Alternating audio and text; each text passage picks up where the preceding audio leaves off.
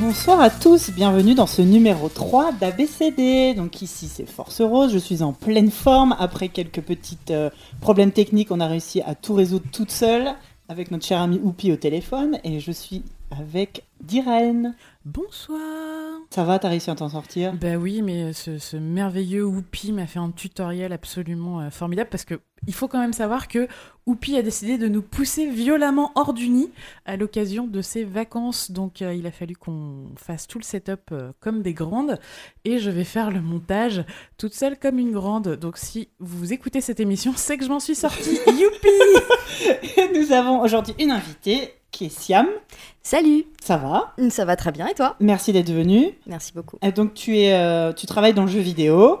Oui. Tu es associée de producteur chez Dontnod. On en reparlera un peu plus longtemps euh, tout à l'heure. Et tu es maman d'une petite fille. De 3 ans, qui Voilà. s'appelle Alice. D'accord, ben, on parlera de tout ça tout à l'heure.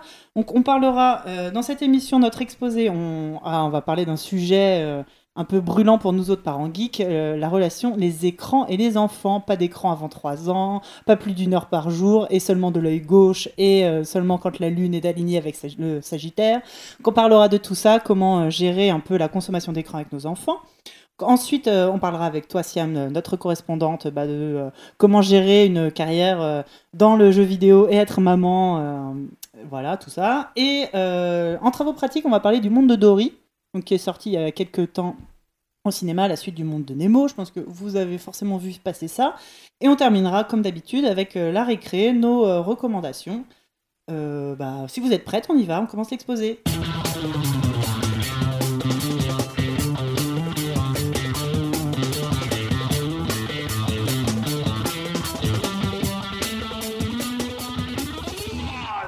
Donc oui, en exposé, ce mois-ci, on va parler euh, écran et enfant. Moi, c'est une réflexion qui, qui, qui me vient, qui, qui me ah, qui m'est venue. On va, je sais plus parler, tu feras un montage, hein, on, Oui, on bien sûr, ça, tout ou ça, pas. bien sûr, ou pas.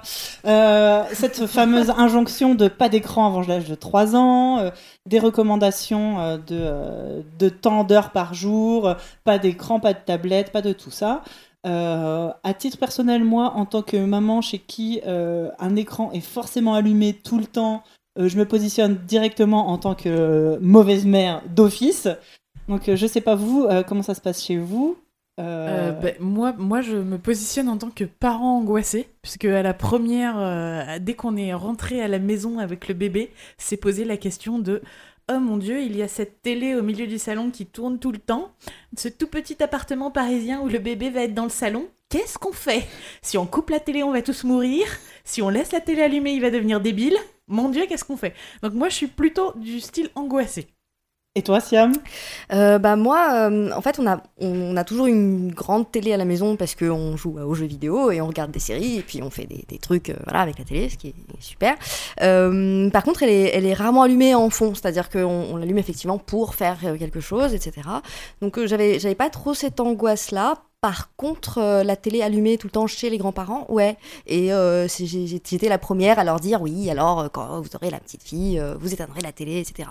Maintenant, j'ai mis une tablette dans les mains de ma fille euh, on va dire, euh, 7-8 mois. Ah ouais. mm, voilà, donc on, on va en parler.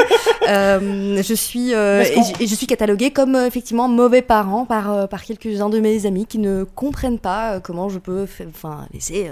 voilà, et je lui ai offert un iPad pour elle à 2 ans. Ah ouais mm. Parce Ah que ouais. quand on dit pas d'écran avant de 3 ans, c'est pas d'écran tout court. La télé, Non. le téléphone, l'iPad, euh, tout, enfin les Tu n'as tablettes. pas bien lu les recommandations. Parce que du coup, en parent angoissé, moi j'ai tout lu dix fois. Dis- Dis-nous tout. Et la recommandation pas d'écran avant 3 ans, c'est pas d'écran télé. Ah ouais? Oui, tout à fait.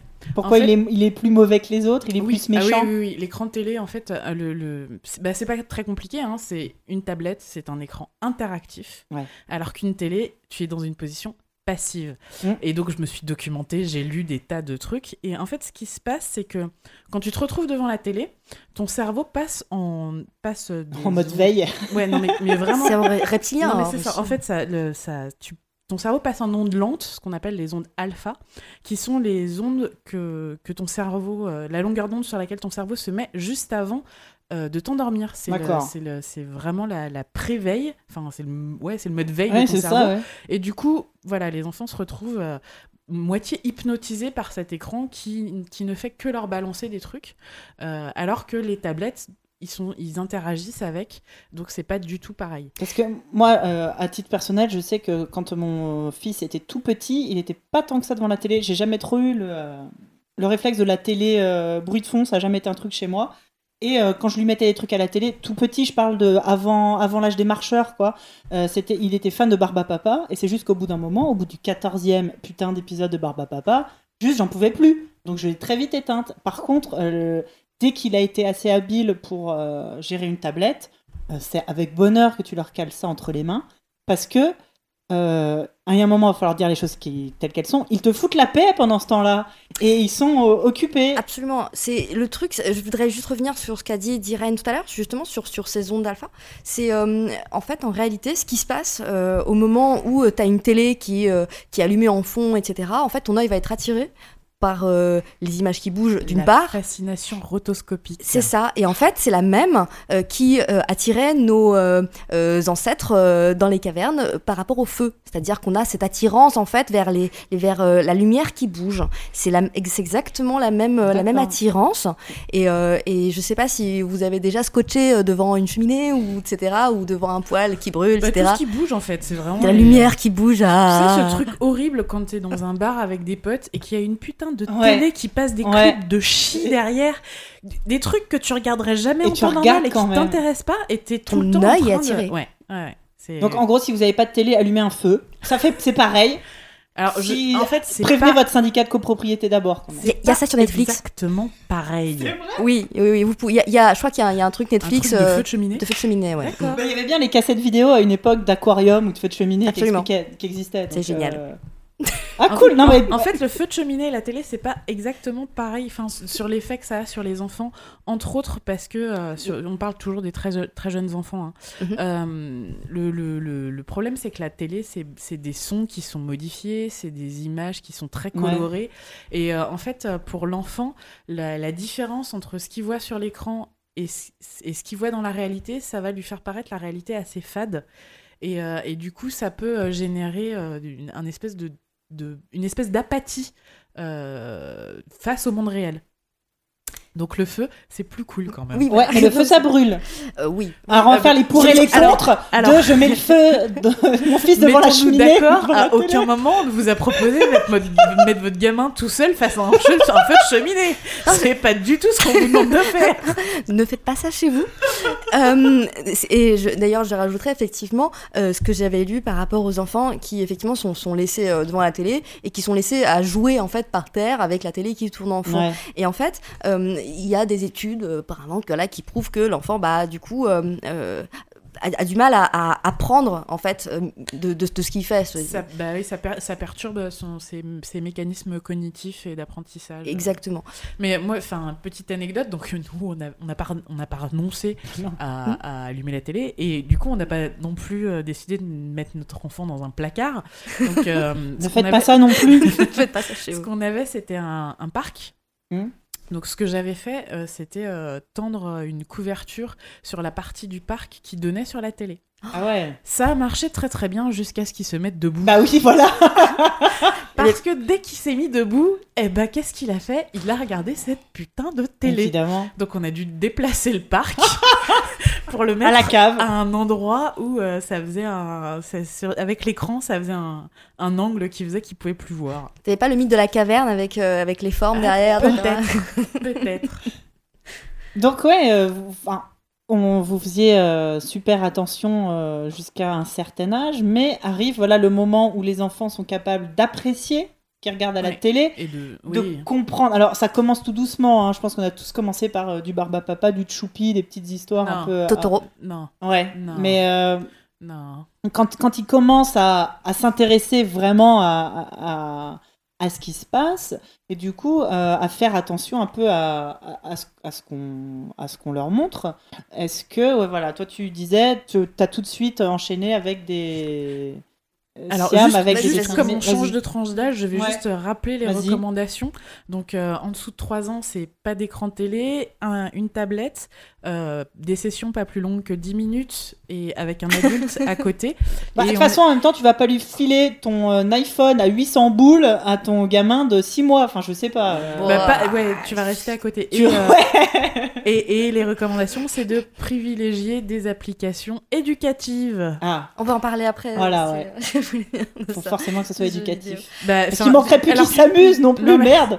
Non, mais ce qu'on appelle des, des- enfin pour les petits en dessous de 3 ans, ce qu'ils appellent des, des applications éducatives, c'est des applications qui vont les pousser à, à pouvoir toucher l'écran, Mm. bouger des choses, manipuler, puisqu'ils sont à ce moment-là dans un, dans un apprentissage cognitif et, euh, De la motricité et fine. motricité, ouais. Ouais. motricité fine. Donc on, préfi- on privilégie plutôt ce type d'application. Après, on passe donc de 3 à 6 ans. Ouais. Et alors là, la recommandation, c'est. Euh, bon, les, donc tout, on peut toujours utiliser les, les, les, Les tablettes. les tablettes. Euh, on ne peut toujours pas utiliser la télé. Et euh, par contre, on peut utiliser les consoles. Ah non, alors pas de console de jeu encore. Non, on peut regarder la télé, mais on peut pas encore jouer avec les consoles de jeu. Merde. En tout cas, on va éviter de leur donner des consoles de jeu qui leur sont propres. Ouais, Mais que, que sale, raté. du coup. euh. Pardon, excusez-moi. En gros, tu leur files la tienne et tu espères qu'ils vont pas te la péter. Bah, c'est ça, c'est que. tu- tu- No way, je lui file ma console. Ça Bah va non, pas, non, non, non, je- Voilà, c'est les recommandations. Vous, vous faites quoi? Eh ben, alors à la maison, euh, en termes de, euh, de device, on a un PC qui est pour moi, une Wii U qui est pour lui et un peu moi. Bon, d'accord, ok. Euh, L'iPad euh, que j'ai réussi à lui mettre euh, entre les mains à partir du moment où j'étais sûr qu'il allait pas le fracasser en le faisant tomber par terre. Et j'ai une 3DS et lui a une 2DS. Waouh. Et, euh, et on gère plutôt bien. Et sauf qu'il commence de plus en plus à jouer aux jeux vidéo euh, PC et que je suis à deux doigts de me dire il va falloir que j'achète son propre PC à mon môme de 6 ans. Parce que il veut tout le temps jouer et moi je peux plus, j'ai plus le temps quoi pour moi. Alors euh, bon, c'est compliqué, c'est compliqué à gérer parce que moi pour le coup les jeux vidéo je les mis très tôt. Les jeux sur tablette et des jeux éducatifs, mais aussi des jeux, euh, Des jeux- euh, des des jeux jeux marrants quoi. Et il s'est très très vite, mis par- euh, très très vite mis à Angry Birds. Il a commencé à jouer à Angry Birds, je sais pas, à 3 ans, dès qu'il a son cerveau a réussi à comprendre comment le jeu marchait. Et il est plutôt bon. Euh, Bah, En fait, du coup, là, c'est- là où on touche à la limite de l'éducatif. C'est-à-dire que, ouais, à proprement parler, c'est pas un jeu éducatif, mais c'est quand même un jeu qui te permet d'apprécier les notions de distance, les Ouais. notions de visée. carrément. Enfin, un euh, peu de il- physique, enfin globalement. Ouais, euh, C'est ça, tu- si tu, si tu tires fort, si tu tires en haut, si tu tires à droite, il faut, il faut être capable d'anticiper euh, les, les, bah, les trajectoires euh, des projectiles. Est-ce qu'on peut vraiment classer ça en jeu pas du tout bah, éducatif? c'est pour ça que moi enfin, j'ai vu les, les, les, euh, les retombées que ça avait sur lui et euh, que ça le rendait pas débile, voire au contraire. Ah bah, Il y a pas plus tard que, il y a pas longtemps, et j'ai dû euh, venir travailler tard le soir et venir emmener mon fils à, à la rédac. Euh, il est assez grand maintenant pour justement, je lui colle la tablette dans un coin, il reste tranquille. Et euh, certains de mes collègues ont été épatés de le voir jouer à Monument de Valais. Parce que donc il a même pas 6 ans. Oh, c'est classe. Et euh, bah ouais, il fait les premiers niveaux, il a compris comment ça marchait quoi. Et, et mine de rien, euh, donc c'est pas un jeu pour enfants, c'est pas un jeu éducatif. Une fois que je lui ai expliqué, euh, quand t'appuies là, ça déplace le personnage et euh, il faut que tu l'emmènes de, de cet endroit-là à cet endroit-là. Bah, il a fini par comprendre comment ça marchait. Un des premiers jeux, donc j'ai acheté, euh, je lui ai offert la Wii U pour ses 3 ans, avec comme jeu Lego City Undercover, donc qui est un jeu Lego exclusif à la Wii U, qui est une sorte de GTA euh, pour les enfants. Je l'ai retourné de A à Z. il est génial, mais moi je l'ai fait à 100%. Enfin, je l'ai fait quand il est dans son dos, pendant qu'il n'était pas là. Et euh, donc, c'est, euh, tu joues le rôle d'un policier euh, sous couverture, d'où le nom. Euh, donc, ça te permet de jouer aussi euh, le pompier, le policier, tous les, tous les personnages Lego. Et euh, c'est tout bête, mais tu as le, le, le, le jeu donc sur, le, sur l'écran de ta télé et tu as la map de, de la, du jeu sur ta mablette. Sur la map- sur Et je me suis rendu compte que mon fils a appris à lire une carte en jouant à ça. Il avait compris où était son personnage, où il devait aller. S'il voulait aller là, bah fallait qu'il aille d'abord à droite, puis à gauche, puis machin. C'est tout bête, mais euh, là, se représenter dans l'espace, il a très très vite compris, bah, pour faire telle action, j'ai besoin d'avoir tel personnage, comment débloquer des trucs. Et ce jeu, je le trouve super, sauf que, selon les recommandations officielles, je suis pas censé le mettre entre les mains d'un enfant de moins de 6 ans. Et oui, parce que le docteur Larare nous dit que les dessins animés et les jeux vidéo habituent les enfants à une forte dose d'excitation qu'ils ne retrouvent pas dans la vraie vie. C'est vrai que les enfants sont pas du tout excités dans la vraie vie. Parce que les autres activités deviennent moins captivantes, il devient plus difficile de se concentrer dessus. Genre, genre le foot ou le, to- le toboggan ou le, ou le bac à sable? Ouais, qui viennent voir ma fille. Ouais, hein, c'est ça. que- Ouais, c'est mon fils et ses copains à la sortie de l'école, c'est-à-dire qu'ils sont tous super excités quand il y en a un qui trouve un bout de bois. Non, mais c'est vrai. Attends, t'as pas vu les fourmis, maman? Eh, maman, t'as pas vu les fourmis? Eh, maman, t'as vu les fourmis? Et quand ils Euh. sont tous là, regarde madame, je t'ai offert euh, une feuille. Et ils sont tous là, ah oui, moi aussi. Et qui viennent tous de chercher des feuilles, des fourmis, des insectes morts, des trucs. Ouais, ou vivant, ça dépend. Voilà, mais- Euh, ouais, alors, euh, moi, la, la mienne, donc elle a 3 ans, elle vient d'avoir 3 ans là en, en mai, donc c'est vraiment tout, euh, tout récent. Euh, elle aime pas trop les jeux vidéo. Alors, je suis, je suis un peu déçue parce que je me disais, bon, bah, c'est ma fille, euh, moi j'adore les jeux vidéo, je, je, je, je les fabrique, euh, Du coup, voilà, tu vas etc. l'échanger, tu vas la garder? Bah non, vais, je vais, la, je vais la garder parce que. Euh, bah, en fait, elle a, elle a retourné les jeux que je lui avais filés. En fait, à un moment donné, quand elle, voilà, quand elle avait euh, un ou deux ans, je lui ai filé euh, euh, des, des jeux comme euh, Fiette, par exemple. Je Je vous mettrai le lien, c'est super. Ouais. C'est une, série en fait de jeux euh, pour, pour enfants euh, fait en papier découpé. C'est euh, c'est- des mini-jeux où tu dois euh, placer les roues de la voiture pour qu'elle roule. Ah ouais. Tu, tu- tu- tu dois mettre les œufs dans le bon panier, etc. Enfin, il y, a- il y a plein de petits mini-jeux dans le monde de, de la ferme et de la mer. Et t'as, des, voilà, c'est, toute une série extrêmement, extrêmement jolie, extrêmement efficace. C'est, payant, il n'y a pas de pub, etc. Donc euh, Ouais. voilà, je suis pour euh, les applications payantes. Oui. Parce qu'au moins, on est, on est carré là-dessus. question de qualité, il n'y a aucun problème. Et il y a aussi une très grande série que j'adore, c'est, euh, enfin moi j'adore, bon, ma fille elle a beaucoup aimé jusqu'à ce qu'elle les ait un peu retournés, c'est les Sago. Ouais. La série des Sago, il y en a plein, il y a Ouais. Sago Mini, il y a plein d'aventures, euh, il y a plein de coloriages. Ouais, il y J'en a- ai pas mal aussi. Voilà, il y en a, il y en a vraiment beaucoup, beaucoup. Évidemment, tout ça c'est sur iPad. Euh, Je- Peut-être sur Android aussi, je ouais, sais vous pas. inquiétez pas, les utilisateurs d'Android, vous trouverez des trucs. Moi, moi euh, à cet âge-là, C'est vrai que moi, je, moi, là, je suis dans la, dans, dans la à catégorie. cet âge-là, je faisais iPhone. beaucoup jouer mon fils à tous les jeux euh, Dr Panda. Euh, alors, t'as Dr Panda Hôpital qui est le premier, puis après Dr Panda, tu sens que bon, il s'est un peu diversifié. T'as euh, Dr Panda Restaurant, Dr Panda euh, je Aéroport. C'est hein. vachement bien. Ils font souvent des. Alors, ça doit être 2-3 euros le jeu, mais de temps en Mhm. temps, ils font des packs où, genre, pour 5 euros, t'as 3 jeux. Euh, c'est des très bons jeux. Alors là, ça y est, mon fils est un peu grand, pour... il commence à s'en désintéresser. C'est très Oui. bons jeux pour les tout petits. C'est toujours ça. C'est des jeux de euh, simulation. De... Alors, par exemple, le restaurant, c'est mignon. Tu dois faire des gestes pour découper les oignons, un geste euh, qui tourne pour touiller, un geste euh, qui Super, tranche. super. Et, euh, et c'est c'est que des petits jeux comme ça. C'est très très bien. Voilà, parce qu'effectivement, moi, bon, au bout d'un moment, les, les- les jeux avec les formes à, à encastrer, etc., elle en a eu marre. Et puis, en fait, euh, voilà, c'est, c'est- ça l'intéresse moins. Du coup, euh, je, lui ai, je lui ai mis euh, Netflix euh, sur, euh, Ah, mais, euh, qu'on s'entende bien, hein, Netflix c'est la vie. Netflix, sur génial. iPad. Mais pour plein de raisons. Bah, c'est génial parce que du coup, je lui ai créé un compte Kids, elle a son compte et elle gère ce qu'elle regarde toute seule. Ouais. Moi, je, je check un peu, machin, Carrie. Enfin, il n'y a pas grand chose de, de vraiment très malveillant sur Ouais, euh, Netflix. bien, hein. euh, La sélection est pas mal. La sélection est bien, et puis de toute façon, elle regarde, elle regarde pas des trucs tout pourris. Elle m'a assez fait halluciner. Elle a regardé euh, vite fait quelques trucs un peu mangas bizarres, et puis en fait, ça elle comprend rien. Du coup, elle, a- elle est passée sur les Disney et sur euh, Yakari, voilà, enfin, trucs comme ça. Et en fait, voilà, ce qu'elle aime, c'est vraiment les dessins animés. Et sur la télé, on regarde des Blu-ray. Et euh, le truc, c'est qu'elle a, elle a appris très tôt à utiliser la manette euh, de Ouais. la PS4 parce que c'est là-dessus que je lui montre les, les Blu-ray. Euh, la PS3 elle gère parce que chez, chez- voilà, chez son père elle, elle a la PS3 pour moi. La PS4 à la maison. Elle dit ah oui alors c'est alors c'est à droite à droite et la croix maman. Oui Elle te fait à droite, à droite. oui elle, elle connaît à droite et à la gauche. ouais. Ah ouais. Ouais. D'accord. Dans, dans la voiture, elle, elle me dit euh, Maman, le monsieur il a dit d'aller à droite. C'est mon GPS, tu vois.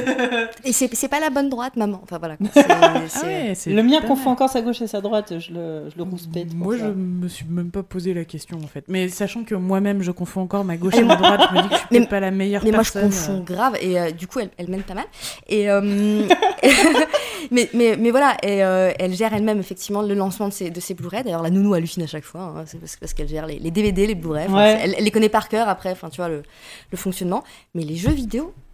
euh, C'est pas son truc. J'ai tapé dans le micro. C'est pas Euh, pas, c'est pas son truc. Et, euh, mais c'est surtout parce que j'ai l'impression que je n'arrive pas à lui trouver euh, des Ouais. choses qui peuvent l'intéresser. Parce que j'ai, je, je sèche un peu. Parce que soit il y a des trucs hyper intéressants, mais il faut savoir lire. Ouais, ouais.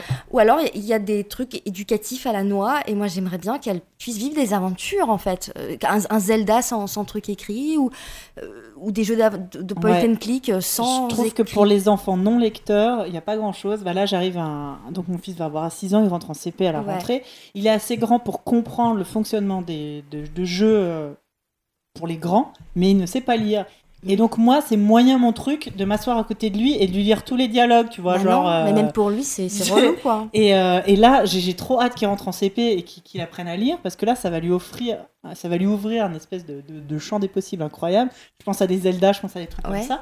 Et en attendant, euh, les jeux Lego pour ça sont vachement bien D'accord. parce que les instructions sont parlées et, euh, et c'est super intuitif. Donc tu- il a compris très très vite. J'ai mis très vite au jeu Lego euh, au pluriel.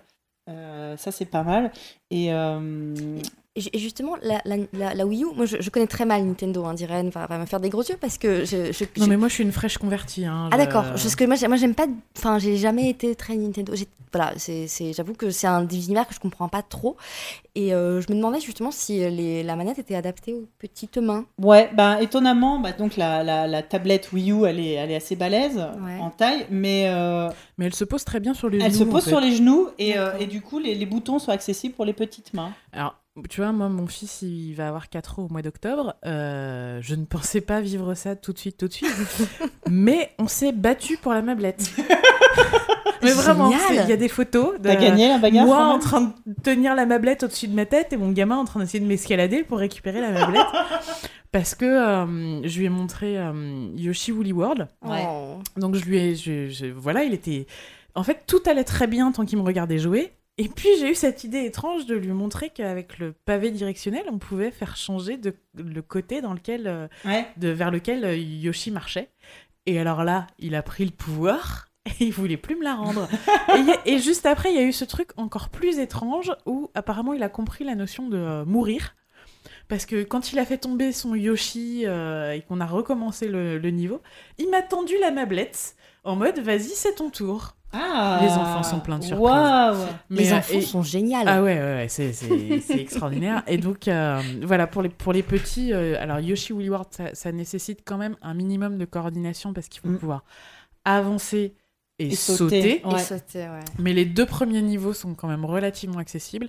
Et, euh, et lui, euh, il n'y a aucun problème. Il fait les deux premiers niveaux en boucle. Hein, il voit pas trop la différence. Et il s'éclate euh, pas mal. Dans le même genre, on a Kirby, euh, je sais plus lequel, le dernier Kirby, Kirby pâte à modeler. C'est pas le nom officiel. Hein. Celui où tu dessines le tracé? Ouais, Ouais, alors du coup, ça, c'est un petit peu plus compliqué Ouais. parce que euh, il faut gérer et les trajectoires et la physique. Et là, donc, mon fils Ah. commence à peu près à s'en sortir. Il a été hyper frustré dès le début. Je lui ai mis entre les pattes, c'était trop compliqué pour lui. Du coup, euh, c'était hyper frustrant. Ça s'est super mal passé. Il, il était euh, en colère. Enfin, c'est normal. Une fois, il voulait faire, il n'y arrivait pas. Il était un peu jeune. Euh, mais ça, c'est pour les enfants, en plus, euh, soit très habitués aux jeux vidéo à partir de Oui. 6 ans. euh, et un jeu auquel je l'ai fait jouer très vite, c'est Mario Kart. Et Mario Ah Kart, ça marche très très bien chez les petits, chez les tout petits. Chez, même, chez les tout tout petits, parce que moi, j'ai mon fils, quand il avait moins d'un an, euh, je jouais à Mario Kart et je le posais sur mes genoux. Et il a bien capté que le gros champignon au milieu, c'était pour klaxonner. Donc moi, je Ah. conduisais et lui, il appuyait sur le gamepad pour faire tut-tut. Il était heureux comme un pape. C'est génial. Euh, moi, j'ai essayé de la faire jouer à, à- à Flower. Ouais. Mais euh, voilà, elle avait, c'était genre, euh, elle a fait ça deux secondes. Et elle m'a dit, euh, maman, je veux regarder Arlo. Oh, bon, j'ai essayé Journey, mais là rien à faire. Mais bon, voilà. Mais il faut aussi voilà, réfléchir en termes d'âge à la capacité de, de concentration des enfants. Quand ils sont tout petits, ils ne peuvent pas se concentrer très longtemps. Donc, Bah, pour moi, sur, sur un film, elle tient le film, hein, ouais. sans problème. Déjà, hein. ça c'est vachement chouette. Et moi, j'ai remarqué ça justement que mon fils, de le faire jouer aux jeux vidéo assez vite, il a une, une capacité à se concentrer Ouais. Que je trouve euh, assez bonne. hein. Euh, à l'école, euh, la maîtresse me dit qu'il il finit pas son travail, enfin, il s'arrête pas tant qu'il a pas fini, il veut être sûr d'avoir tout bien fini, il est assez concentré et Mhm. consciencieux. Alors, je, ne dis pas que c'est grâce aux jeux vidéo qu'il est comme ça, mais euh, c'est une espèce, en tout cas, d'habitude de réessayer jusqu'à temps qu'il y arrive. C'est intéressant parce que ça va totalement à l'encontre de, Des études. de- des études. Parce que la, la mienne aussi, elle est maniaque euh, de finir les trucs. Enfin, je... Vas-y, dirait Ninou un Et, peu. euh, euh, alors, en tout cas, pour les, en- enfin, les études concernant les enfants qui regardent beaucoup la télé, ouais. euh, qui, les, les- les- les études nous disent que les enfants qui regardent beaucoup, beaucoup la télé ont une, ont une nette prédomi- ah, Non. prédominance de l'activité cérébrale dans l'hémisphère droit, celui qui traite l'information de façon émotionnelle. Résultat, l'esprit critique est annihilé et la capacité d'apprendre diminue. Alors, moi, j'aimerais aussi qu'on vienne à qu'est-ce qu'un enfant qui regarde beaucoup la télé et surtout qu'est-ce que vous lui mettez dans la télé, quoi? Parce que si c'est. euh, je pense à tous ces gens euh, qui croient bien faire, qui interdisent à leurs enfants ou qui en tout cas réduisent les consommations d'écran par leurs enfants et qui dînent tous les soirs, tous ensemble devant la télé, en train de regarder le journal de 20 heures qui est juste le truc le plus traumatisant du monde. Euh, Qu'est-ce que. moi, je sais que je suis une gamine qui a grandi devant la télé. Si c'était. J'ai passé tous mes mercredis et tous mes samedis devant le Club Dorothée. Euh, donc, toutes ces émissions débiles, soi-disant, que les parents. euh, Ah, c'est- et tout. C'était un peu débile. Bah euh, ouais, mais tu en vois, il y a, sur y y plein euh, de choses qu'il faut appréhender quand on parle de télévision. Euh, Il y a entre autres le rythme des dessins animés. Un Ouais. truc tout con. Vous vous mettez aujourd'hui devant un Capitaine Flamme et je vous mets au défi de ne pas crever je, je passe pas au-delà du générique, c'est chiant à C'est- quelque chose qui J'ai essayé très, DBZ, moi je peux pas. Mais DB DBZ, déjà, c'est un, un peu plus. Alors, il y a énormément de répétitions, mais il y a beaucoup d'actions. Capitaine Flamme, en fait, c'est très lent. Et je, si vous cherchez dans vos souvenirs Ah d'enfants, oui, oui, non, j'en ai vous revu. en hein. souvenez comme quelque chose qui était trépidant, quoi. Mais même pas, enfin après euh, les enfants, pareil, on va revenir, c'est un peu aussi une question d'âge. Je remarque que euh, beaucoup de films ou de dessins animés que je regarde avec mon fils, au fur et à mesure qu'il grandit, il capte pas du tout les choses de la même façon. Il y a un âge où de toute façon l'histoire, ils s'en tapent, Mhm. ils la comprennent pas. Euh, après, quand ils commencent à comprendre l'histoire, ils comprennent euh, superficiellement, genre le gentil, le méchant, le méchant est méchant, ouf, le gentil est plus fort. Le papa est mort. Ouais. Et, euh, et- et ça vient au fur et à mesure. Et les souvenirs qu'on a, nous, d'enfance, euh, parce qu'il y avait aussi rien d'autre, le choix était vachement euh, Limité. limité. C'est-à-dire qu'aujourd'hui, euh, tout le monde, tous les gens qui ont la télé, donc en France on la TNT, ont cette chaîne qui est Gulli, donc une chaîne entièrement consacrée aux enfants. Nous, on avait des émissions. C'était certains jours à certaines heures. Euh, maintenant, on a cette chaîne qui passe. Alors bon, de mon point de vue, tout et n'importe quoi, et surtout n'importe Et quoi. surtout n'importe quoi. Enfin, Gulli, typiquement, tu peux pas laisser un enfant d'un certain Voilà. âge devant un programme parce que t'as aucune certitude que le programme juste après, ce sera pas pour des gamins qui ont 10 ans de plus. Exactement. Et c'est vrai que moi j'ai très très vite pris euh, un abonnement. Moi je suis euh, chez Numéricable. Euh, je les ai pris eux. Pourquoi? Parce que euh, ils ont une offre télé. C'est la meilleure offre télé des, opérateurs. J'ai pris un forfait supplémentaire avec les chaînes pour enfants dédiées, donc les chaînes du câble. Et il y a des chaînes comme Nickelodeon, Cartoon Network, surtout Cartoon Network. Je suis une grosse grosse Cartoon Network fag. J'adore. Enfin les dessins animés sont super. Et ça je sais que je peux laisser allumer Cartoon Network et partir faire les courses et le laisser devant la télé à regarder ça une demi-heure, il tombera que sur des bons dessins animés qu'il comprend pas forcément parce que c'est toujours des dessins animés à 2 voire 3 degrés avec des tiroirs un peu dans, toutes les, dans tous les sens. Mais ça, alors, est-ce que c'est moi qui me déculpabilise ou juste je me dis, je le laisse là-dedans euh, J'ai confiance. Quand il revient de vacances et je sais qu'il a passé deux semaines dans ma famille à regarder Gulli, je dis, mais il a perdu 14 points de QI, quoi. Ouais, Euh, Ouais. Bah, les- les- moi, ce que j'aime beaucoup avec euh, Netflix, pour le coup, c'est que, Voilà. un, tu Mm. n'as pas de pub. Ouais. Oui, absolument. Tu n'as pas cette parce que les pubs, les pubs sur qui sont sur qui passent euh, au milieu des programmes pour enfants, c'est une agression totale quoi. C'est pam pam, boum le jouet, ouais, oui, trop bien. Hop là, on enchaîne avec le deuxième. Je trouve ça assez atroce. Donc t'as pas de pub déjà, ça c'est cool. Et ce que j'apprécie tout particulièrement, c'est qu'il y a des pauses entre chaque épisode. Donc euh, par exemple, euh, mon fils, je le mettais devant euh, Timmy, qui est euh, la version euh, qui est euh, la version euh, bébé euh, de Shaun le mouton. Ah oui, Donc quand tu regardes Shaun le mouton, il y a un bébé. qui Oui, est, oui, oui, je le, vois, le tout à bébé fait. mouton qui est Timmy. Et en Il a fait, sa propre Timmy, série. Timmy a sa propre série puisque Timmy commence à aller à l'école. Oh. Et il va euh, rencontrer euh, des bébés chouettes, euh, des bébés canards, machin, et ils vont vivre des, enfants, des aventures d'enfants de maternelle. Ah, c'est Donc mignon. euh, c'est vraiment très très chouette. Et euh, donc euh, c'est des sessions de trois épisodes qui durent 21 minutes. Parfait. Et donc le truc qui est trop bien, c'est qu'il regarde ces trois épisodes. Quand le truc s'arrête, j'arrive derrière, pouf, j'arrête euh, le- l'enchaînement automatique et je lui dis bah c'est fini. Ouais. Il y a, y a pas, tu Ouais. vois, il y a pas d'enchaînement, Il n'y y a, a, pas d'appel. Ouais. Alors que le premier épisode n'est pas fini, un appel euh, pour te dire que dans trois secondes, il y a un programme Ouais, qui va arriver tout- ouais. tout, de suite. Enfin, je- trouve que Netflix pour les enfants, c'est quand même hyper sain, quoi.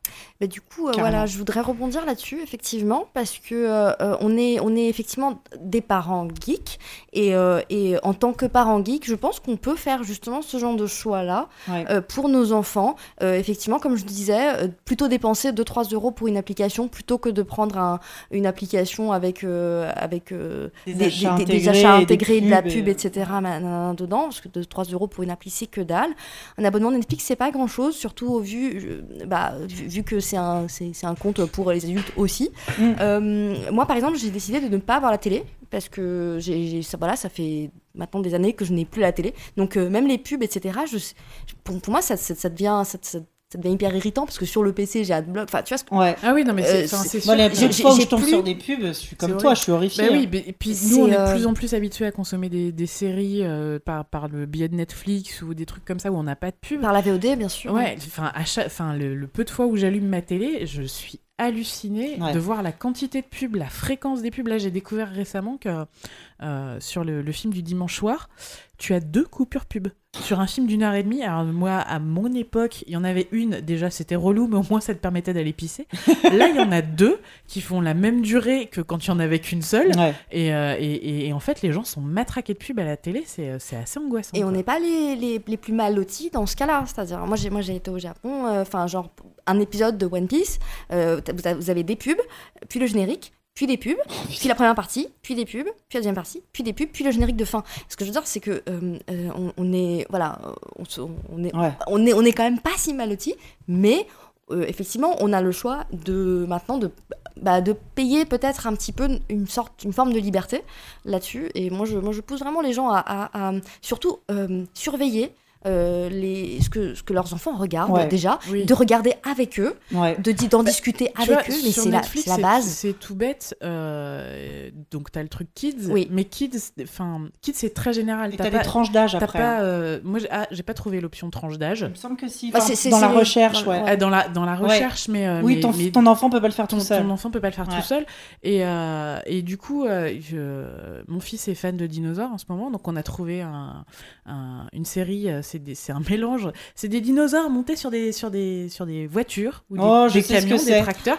Du coup, Ah oui, Comment bah ça oui, s'appelle Je sais plus. Mais je vois ce que c'est. mais, mais pour lui, c'était euh, c'était l'Eldorado, le, le- la fusion parfaite Oui, entre bah, ces voitures ça. et ces dinosaures. Sauf que euh, le premier épisode commence et ils se mettent des coups de masse dans la gueule, quoi. Ouais.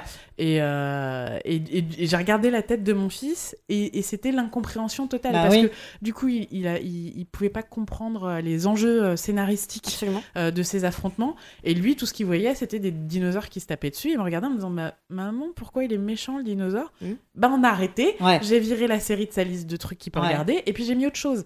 Mais donc, Enfin, il faut quand même Le, être. le- euh, je sais pas non plus parce que Netflix c'est sain C'est- machin et c'est pas une nounou, hein. Ouais, c'est- pas c'est pas open bar. Après, je pas re- une nounou, Je ça. Reviendrai aussi sur un truc, c'est aussi se méfier. Alors, euh, regarder ce que nos enfants regardent, mais aussi, euh, alors les nôtres sont encore petits, mais je reprendrai l'exemple du club Dorothée qu'on avait quand on était petit, où les adultes trouvaient ça affreux, sauf que nous, on a surkiffé regarder les Chevaliers du Zodiac et Dragon Ball et Sailor Moon, tout ce que les adultes trouvaient nul. Euh, je pense qu'il y a aussi un moment où il faut juger euh, de la qualité du dessin animé, genre si c'est pas trop violent, enfin. Mais même et encore quoi, il y, a- il y a aussi faut- un moment où il faut, faut rester bienveillant. Je pense qu'il ouais. faut rester bienveillant face, face aux médias.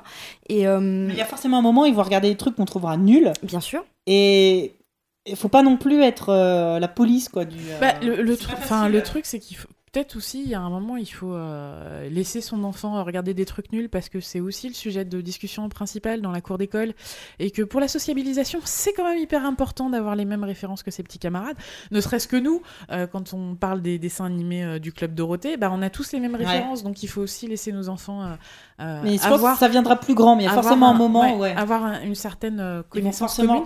Après, on peut, on peut peut-être se poser la question de les laisser regarder un ou deux trucs débiles, mais aussi de leur offrir la ça. possibilité de regarder des choses intelligentes. Et aussi pour qu'il euh, il développe un esprit critique. Moi, Oui. c'est déjà arrivé que mon fils, euh, si petit soit-il, m'a déjà dit non, euh, ça j'aime pas, j'aime pas les dessins, j'aime pas l'histoire, euh, des trucs qu'il trouve nuls quoi. En fait, peut-être que si on discute avec nos enfants de ce qu'ils regardent, ça Ah. peut aussi les aider à développer leur esprit critique Tu et veux dire considérer nos enfants comme des personnes comme des personnes. Oh merde. Et du coup, peut-être aussi, eux, ils peuvent nous éclairer sur euh, un intérêt qu'ils trouvent dans le produit que nous, on n'a pas C'est vrai. décelé avec notre regard d'adulte. Mais évidemment, pour ça, il faut parler à ses enfants. Et Et, je- et- moi. J'aimerais juste euh, voilà, rajouter quelque chose euh, pa- par rapport euh, au sujet initial qui est justement euh, les écrans, etc. C'est qu'on parle toujours de la télé, de les écrans, de les jeux vidéo. euh, c'est- c'est- C'est-à-dire que enfin, c'est- ce n'est que, ce n'est que des supports. C'est-à-dire que Ce sont l'important, des outils. ce ne sont que des outils. L'important, c'est ce qu'on en fait, c'est ce qu'on met dedans. Donc il faut être vigilant et il faut, euh, nous, on doit être là pour, euh, euh, pas pour faire la police, effectivement, mais pour offrir le choix. Ouais. C'est notre, voilà, nous qui n'avons pas eu le choix quand on était petits, en fait, on peut bah, réparer ça. On a la chance On a aujourd'hui. la chance de pouvoir offrir ce choix énorme. Moi, elle regarde, elle regarde Porco Rosso, elle Ouais. adore Porco Rosso, elle adore, elle, elle adore Pompoko, alors que c'est pas vraiment des trucs pour Ouais. son âge, mais elle est fascinée en fait par, par le japonais parce que je lui montre, en, euh, je fais des, de la VO VF, enfin, je- Ouais, je- voilà, parce que c'est très important pour elle d'entendre des langues étrangères et, euh, et pas que de l'anglais pour le coup. Euh, je lui montre des dessins animés russes, je lui, je lui ai montré l'autre jour des- un, un dessin animé fait avec des, avec des, des marionnettes polonaises. Enfin, Mm. Nous aussi, ça nous sort un peu de notre zone de confort Mm. et, euh, et il faut se faire violence parce que élever un enfant, c'est lui donner cette culture-là, c'est lui apporter euh, cette culture-là. Et euh, on, a, on a la chance, en fait, je pense, d'être dans, des milieux qui sont plutôt ouverts, qui sont plutôt riches en fait en contenu, et on doit être vachement proactif. Et je vous Je voudrais juste terminer sur. Il y a un aspect aussi culturel, parce que donc, euh, Diraine, tu nous as parlé des études qui ont été faites sur le développement du cerveau, blablabla.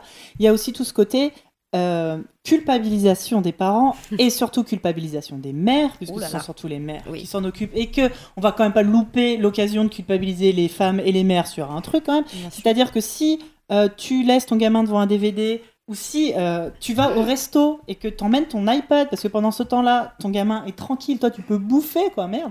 Il y a quand même ce côté, au moins pendant ce temps-là, il est sage ou quand euh, t'es chez toi, tu le laisses devant un DVD. Moi, la première fois qu'il a réussi à tenir une heure et demie devant un Bah, DVD à être peinard, Je pense que c'est. il n'y a pas besoin de culpabiliser Il y a- là-dessus il y a- il y a aussi. ce quoi. truc, il, y a- il faut arriver à trouver. euh, en fait, je pense qu'il faut toujours être conscient de ce qu'on fait. C'est-à-dire qu'on dit la télé, c'est pas une nounou.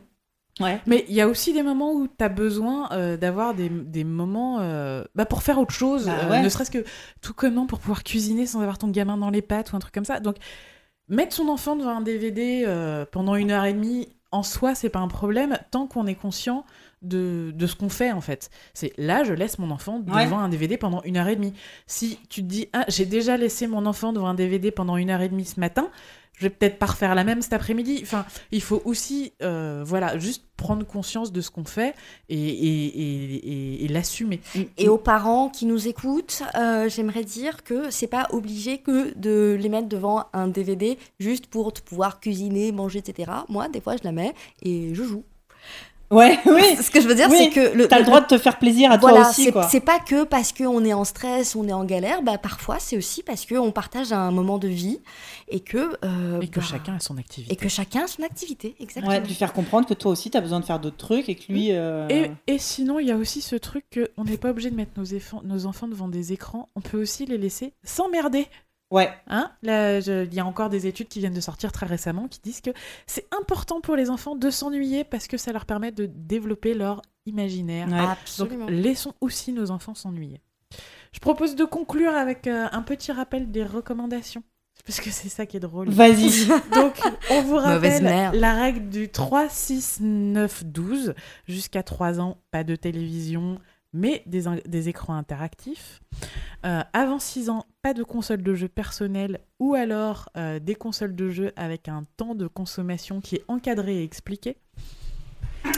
À partir de 9 ans, l'enfant peut aller sur Internet mais avec ses parents. Et à 12 ans, on peut laisser l'adolescent découvrir le monde virtuel en gardant quand même un œil dessus. Et surtout, surtout. Ton, ton répertoire de meilleurs sites pornographiques. euh, Ouais, on évite. apporté. Non mais surtout, surtout, la principale recommandation euh, des, des chercheurs, c'est que les, les, les écrans interactifs ou non interactifs ne doivent jamais se substituer entièrement aux jouets traditionnels. Donc si votre enfant façon- arrive à, empiler des cubes sur votre iPad, c'est top, mais il faut aussi qu'il apprenne à les empiler dans la vraie vie. Sauf que, Il empile, il empile des iPads. sauf que, franchement, sérieusement, je connais personne. Tous les enfants jou- Bah jouent, mais même en faisant, en regardant la télé. Moi, je sais que mon fils, il a ses Lego et euh, il fait des trucs en même temps qu'il regarde la télé. Et c'est marrant parce que justement, je vois comment euh, ce qu'il regarde à la télé influence sa façon de jouer. Ou euh, à force de regarder aussi plein de sortes d'histoires différentes, il invente lui-même derrière. Enfin, ça lui donne plein de comment dire de, de, de briques d'histoire, tu vois. Alors, il a déjà vu, euh, admettons, des histoires de dinosaures, de chevaliers, de Magical Girl et de chats. Et quand il joue lui-même avec ses copains, ils inventent ou ils mélangent tout. euh, ça, ça, lui donne aussi des, des, euh, des, des, des, briques, euh, comment on appelle ça, de, euh, de, de, de structure narrative qui peut ressortir derrière et multiplier justement les différentes influences. Les enfants, ils jouent, comme on disait tout à l'heure, ils jouent avec des bâtons, Mhm. ils jouent avec euh, des ombres, ils jouent avec des feuilles d'arbres, ils jouent avec n'importe quoi de toute façon. Je pense que tu n'arriveras jamais à annihiler euh, l'esprit l'esprit de, de, de jeu Oh, d'un avec enfant. 8 quoi. heures de télé par jour, je suis pas sûre. hein. Euh, je, voudrais juste finir sur une petite note euh, en parlant. euh, en fait, j'ai déjà eu ces discussions-là avec euh, des, des- des orthophonistes. J'ai deux amis orthophonistes sur Facebook qui, qui ont plein d'amis orthophonistes sur Facebook, etc. Ils ont commencé à parler de ce sujet-là et moi, je suis arrivée un peu comme la mouche du coche en disant Bah ouais, mais en fait, moi, je file, je montre des écrans. Ma fille Ouais. qui a moins de 3 ans, etc. Et en fait, la plupart me sont tombés un peu dessus, un peu en mode Ouais, mais nous, on voit les dérives que ça fait, etc. Mais en réalité, euh, effectivement, ce que je leur disais, c'est qu'elles voient, euh, bah, bah, disons ceux qui sont en galère et du coup, c'est- Oui. elles mélangent euh, ca- cause et effet. Euh, Ouais. Voilà. Enfin, ce que je veux dire, c'est que Oui, non, mais c'est ça. il faut, il, faut, il, faut, il faut pas se frapper, il faut euh, rester vigilant. Et si votre enfant montre des, des signes de trouble, de, de l'attention ou, ou, euh, ou du retard de langage, etc., eh ben, allez voir une orthophoniste Ouais, et, et- et parlez-en à, la maîtresse, etc. à- Mais en fait, à c'est, l'écran. c'est- il faut, je pense qu'il faut juste faire Faites. preuve d'un peu de Discernement. bon sens. Et faire attention à nos enfants. Mais oui, non, mais c'est ça. C'est, enfin, moi, mon fils, je me suis rendu compte, c'est beaucoup plus jeune en fait. Euh, son papa avait trouvé cette merveilleuse idée un matin où il était très, très, très, très en retard de le coller devant la télé euh, juste avant d'aller à l'école pour pendant qu'il pour qu'il prenne son petit déj pendant que nous on était en train de se préparer. Résultat, le gamin n'a pas avalé son petit déj parce qu'il était fasciné par l'écran. Et en plus, moi, je me suis rendu compte que ça, l'a- ça l'avait vraiment perturbé. Ah ouais. C'est-à-dire que j'ai un enfant qui est adorable, qui accepte absolument tout du moment que tu lui expliques bien, machin et tout. Et en fait, je me suis retrouvée incapable de communiquer avec lui. C'est-à-dire que j'étais en train de lui expliquer qu'on allait aller à l'école, etc., comme d'habitude. Mhm. Et en fait, il était Il en mode non. pas. Ça l'avait, il, Ouais. il avait euh, complètement euh, coupé. Eh ben, la télé le matin, plus jamais. Non. Donc, enfin, c'est juste des questions de bon sens. On peut aussi se tromper, on, se- on peut aussi corriger le tir. Oui, On peut aussi laisser son gamin devant, devant un DVD pendant une heure et demie, et puis peut-être que pour se déculpabiliser un peu, on peut l'emmener au parc juste après pendant une heure. Enfin, je- tant qu'on reste conscient de ce qu'on fait et qu'on se pose des questions, en fait, je pense qu'il faut jamais arrêter de se poser des questions c'est aussi une question de tempérament. Tes gamins, plus ils grandissent, plus tu vois un peu. euh, C'est aussi une question de maturité. Il y a Moi, je des sais que- enfants euh, voilà. qui, qui vont, qui vont très bien supporter et avoir leur cul nécessaire pour, ouais. euh, devant une série à 5 ans et, et pas du tout d'autres à 7 ans. Enfin, regardez vos enfants et, et faites preuve de bon sens, quoi. J'ai l'impression que c'est un peu le, le- le, euh, la morale de toutes nos émissions finalement, mais oui. C'est ça, faites épreuve de bon sens, les gens. Et surtout, faites confiance à vos enfants. Ouais, ouais. Vraiment. Ce sont des êtres à part entière, ils ne sont pas complètement débiles. Non, non, c'est puis, on vrai. vous interdisait pas de, de, de- de vous coller sous une couette et de regarder tous les Pixar et tous les, euh, Ouais. les dessins, vos dessins animés préférés. Et, et des fois, ils vous paraîtront un peu bizarres, vos enfants aussi, parce que moi, la mienne, elle regarde des trucs chelous. Quand je lui filme mon, mon portable, il n'y a pas Netflix dessus. et par contre, elle, elle a accès à YouTube. euh, et en fait, elle regarde des heures et des heures. Et elle peut regarder des heures durant des vidéos de unboxing de d'œufs surprises. c'est vrai?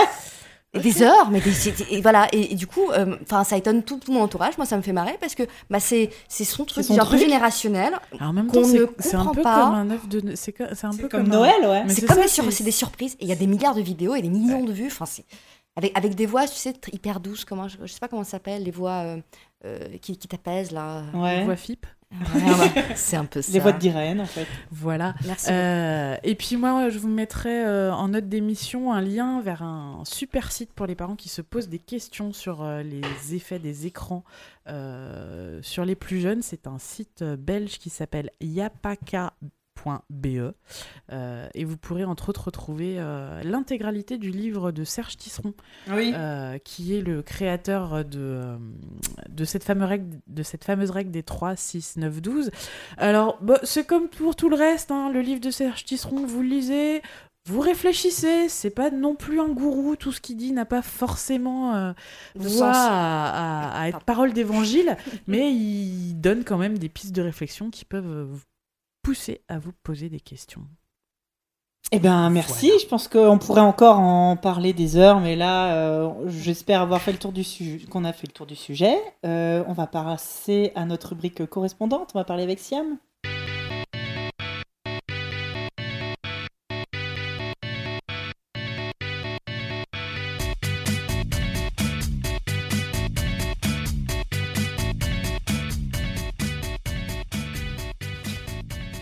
Je l'aime bien ce petit, euh, ce petit générique, j'aime bien le laisser un petit peu plus longtemps. Alors, euh, Siam, du coup, re- rebonjour. Bah salut.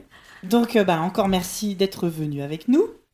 Et on va parler de toi donc en tant, que, en tant que geek et en tant que maman. Donc, on rappelle, dans la vraie vie, pour gagner des sous, tu es associate producteur, producer, comme on dit. Ou productrice, euh, Ouais. voilà. Productrice associée. euh, Chez Dontnod. Voilà, dans une boîte de jeux vidéo parisienne qui s'appelle Dontnod euh, et qui, euh, jusqu'à maintenant, fait des jeux, euh, des jeux narratifs comme euh, Life is Strange, par exemple. Euh, Peut-être que vous en avez entendu parler. Un petit peu, ouais, Un quand petit même. peu. Je me suis retrouvée en position fétale devant la fin de ce jeu. Oui, je l'ai pas fini, moi, alors. bon, Euh, voilà. euh, Et donc, est-ce que tu peux nous expliquer un petit peu ce que c'est euh, ton métier euh Alors, alors mon métier, euh, je l'ai appris sur le tas parce qu'avant ça, j'étais euh, j'étais euh, graphiste.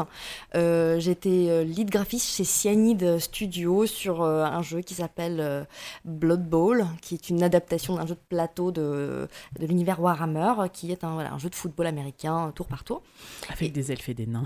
Et des trolls et des, et des halflings et des trucs qui se foutent sur la gueule, qui marquent des touchdowns de temps en temps quand même. Donc c'est un peu hardcore, c'est vraiment pour les garçons. Euh, C'est-à-dire vraiment. Ah, je vous arrête tout de suite. Non, non, mais euh, dans, le sens en fait où la cible, la cible à assumer, c'est euh, c'est les, euh, c'est- des, c'est des mecs voilà qui euh, qui jouent à ça euh, parce que voilà il y a des, euh, C'est la cible de tous les jeux vidéo. euh. Parce que la bagarre. Parce, Ouais. parce, parce que la bagarre, parce qu'il y a des bombasses qui font les pom pom girls, parce que machin, enfin tu vois il y a, y a une forme quand même de bon, euh, ah, mais ça s'est un peu amélioré avec le 2 Euh, et du coup, du coup, j'ai fait un peu de graphisme, voilà, j'ai fait de la 2D, de la 3D, et à un moment donné, je me suis rendu compte que j'étais pas si bonne graphiste que ça, mais par contre que j'aimais bien organiser des trucs et j'aimais bien essayer de comprendre comment comment on faisait un jeu vidéo et j'ai- je me suis sentie un peu étriquée dans, dans juste euh, dans juste le graphisme. Donc du coup, je suis j'ai j'ai essayé donc euh, euh, donc de devenir euh, donc productrice de jeux vidéo, donc toujours dans des boîtes de développement et j'ai été associée de productrice, euh, on m'a donné ma chance à- chez Eugène System. Mhm. Donc alors là, c'est des jeux de stratégie, de guerre réaliste. Donc là, c'est encore plus pour les garçons. La Les bagarre. très très bons. C'est eux qui ont fait le très très bon ruse. Euh, voilà, Ruse, effectivement, et toute la série Wargame. Et moi, j'étais sur Act of Aggression, qui est un peu un, un retour, un retour aux racines euh, du, du, du RTS. Et, euh, et voilà. Alors, le métier d'associé de producteur, productrice, euh, c'est de d'épauler le producteur. Euh, ça paraît un peu D'être son associé peut-être. éventuellement, euh, c'est ça, c'est de, de s'a- de s'associer à cela et euh, de faire toutes les choses un peu, un peu reloues que les gens veulent pas trop faire, c'est-à-dire faire les plannings, découper des tâches, assigner des tâches, suivre des tâches pour que à la fin, eh ben, il y ait un jeu. Euh, on- T'es un peu le chef d'orchestre en fait. c'est- T'es l'assistante du chef d'orchestre? Si je suis l'assistante du chef d'orchestre, moi je dirais plutôt que je suis la couturière. C'est-à-dire que euh, chaque pôle, c'est-à-dire euh, les programmeurs, les game designers, les graphistes, etc., fabriquent un peu leur, euh, leur tissu dans leur coin. Et moi je reçois tout ça et je dois tout assembler pour faire la grande couverture qui tiendra chaud euh, l'hiver euh, les joueurs. Donc euh, C'est beau. c'est euh, C'est beau. voilà. Euh, parce que chef d'orchestre, ça veut dire euh, quand même. Enfin, c'est. euh, c'est plutôt le rôle du, du game director, là, pour le coup, euh, mais pour moi. Moi, je, moi, je suis vraiment dans... dans- J'aimerais, j'aime bien rester un peu dans, dans l'ombre et faire, enfin, avec mes petites mimines, euh, voilà, fa- fabriquer un peu tout ça. C'est plus un métier de support en fait. C'est un métier de support. Euh, parfois, je fais la maman aussi. C'est un peu bizarrement dit, mais c'est ça. C'est-à-dire que je, je- je- voilà, j'aime- j'essaye de faciliter les choses pour les gens. J'essaye de, de- de soulager en fait aussi les leads euh, des choses administratives, justement comme les plannings, etc. J'essaye de les, voilà, de, les aider à, à, juste faire leur, euh, leur office, quoi. Enfin, les graphistes que fassent du graphisme et les programmeurs fassent du programmisme. et euh, et euh, voilà, du coup, et donc chez, euh, chez euh, je m'occupe vraiment donc, de, voilà, de- d'organiser ce qu'on appelle les sprints, c'est-à-dire euh, euh, les petits morceaux euh, de, euh, en gros, euh, on, voilà, on, fixe deux semaines pour, euh, pour fabriquer un petit morceau du jeu. Donc euh, pendant deux semaines, on le fabrique, etc. Au bout de deux semaines, on voit ce qu'on qu'on a fait, on est content, et puis on repart sur deux, sur deux autres semaines, etc. Et comme ça, peu à peu, en fait, morceau par morceau, on fabrique euh, un jeu vidéo, et euh, voilà, c'est vraiment chouette. Et du coup, est-ce que tu veux nous parler de jeux sur lesquels tu es en train de travailler? Donc voilà, moi je, je travaille actuellement donc, dans, une, dans une entreprise qui est une entreprise jumelle de Dontnod qui s'appelle Dontnod 11 Euh, et je suis sur un jeu qui vient d'être annoncé euh, qui s'appelle Battlecrew Space Pirates. Donc euh, c'est un, c'est un jeu en scrolling horizontal euh, de, de shoot and gun. Euh, c'est un party game multijoueur sur PC sur Steam. Donc Là, on a Euh, probablement perdu la moitié de voilà, nos auditeurs je- qui jouent pas au jeu voilà, vidéo. mais en fait, euh, voilà, moi je me, je me sens obligée parce que c'est un, un jeu qui est facile à prendre en main, mais qui est plutôt hardcore en fait dans sa, euh, dans sa maîtrise. Très fun. Euh, ça pourrait se rapprocher de- d'un Towerfall, mais Ouais. en ligne. Et euh, voilà, Euh, c'est, ça va, être- il va sortir euh, en early access, ça veut dire en, euh, Accès en accès anticipé. anticipé payant. Euh, c'est, on a prévu ça, euh, on va dire euh, septembre, À la rentrée. à la rentrée, voilà.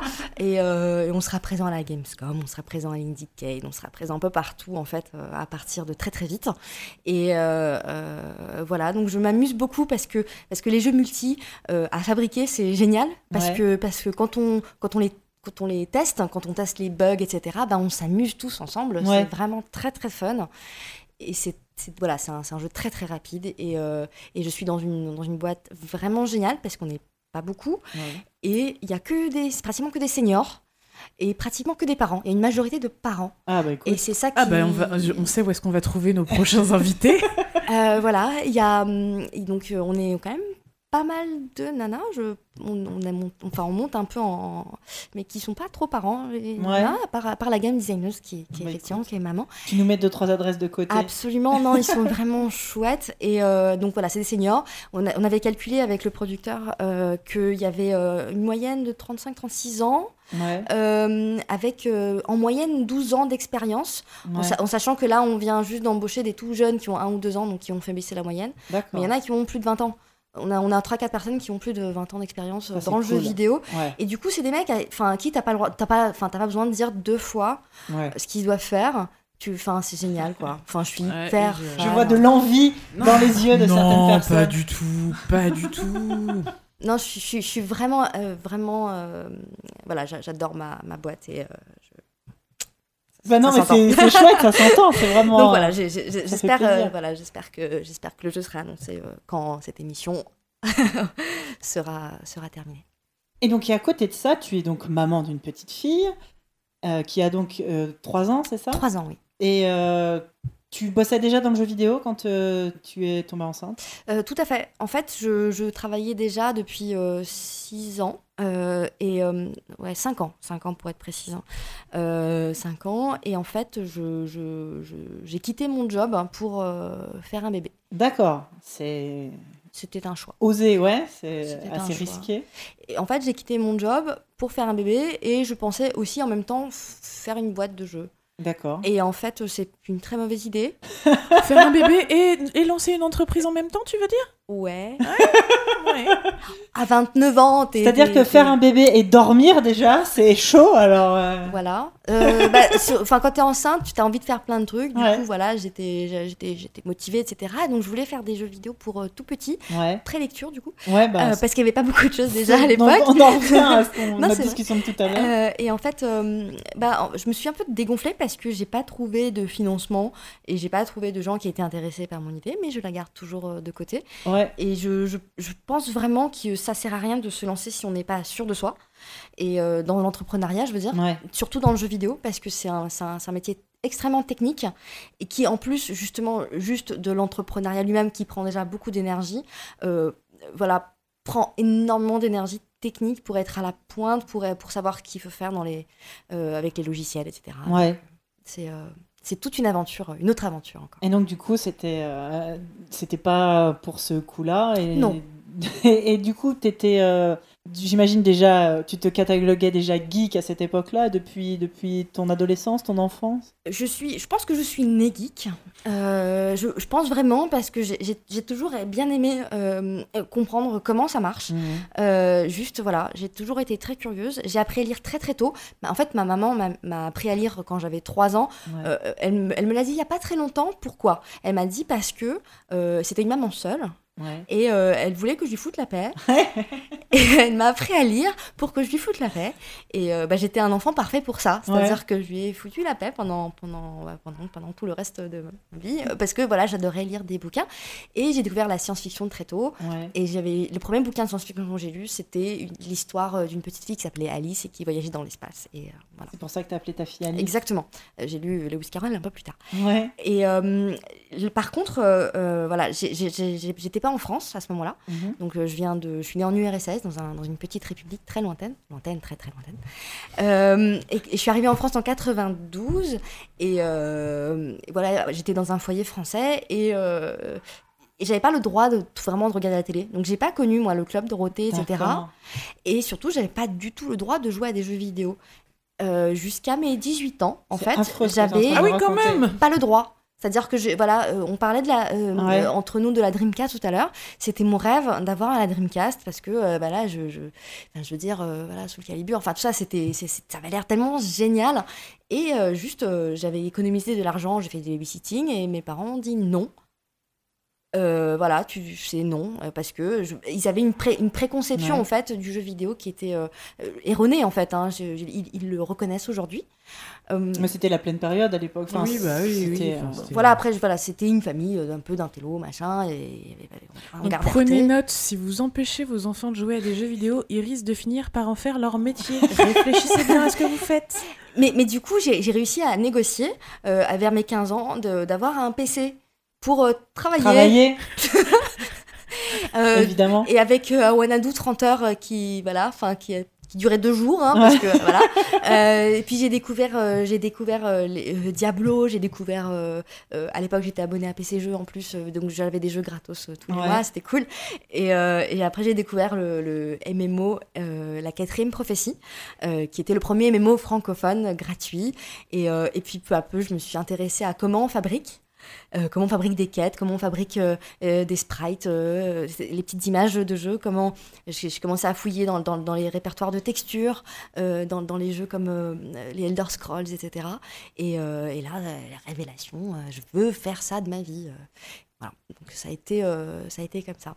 Mais je suis plutôt hardware à la base, c'est-à-dire que j'adore démonter des trucs. Et les remonter aussi. Mais j'a- j'adore vraiment ça. Et, euh, et c'est la. J'arrivais pas trop à me comporter bien avec les gens. J'ai- eu quelques difficultés, justement, so- socialement. Et euh, avec les PC, ça a toujours été génial parce que je ne m'énerve pas euh, quand ils plantent, etc. Je, je leur parle, je leur donne The- des noms. The euh, PC Whisperer, ouais. c'est ça, ouais. Non, grave. Et il connais. fonctionne avec moi. C'est-à-dire que voilà, quand il y a, il y a toujours un- quelqu'un qui m'appelle, genre, ah, mais ça marche pas, j'arrive et ça marche. Ouais. C'est assez magique. Donc euh, voilà, j'ai toujours une, un- une relation très spéciale avec les PC.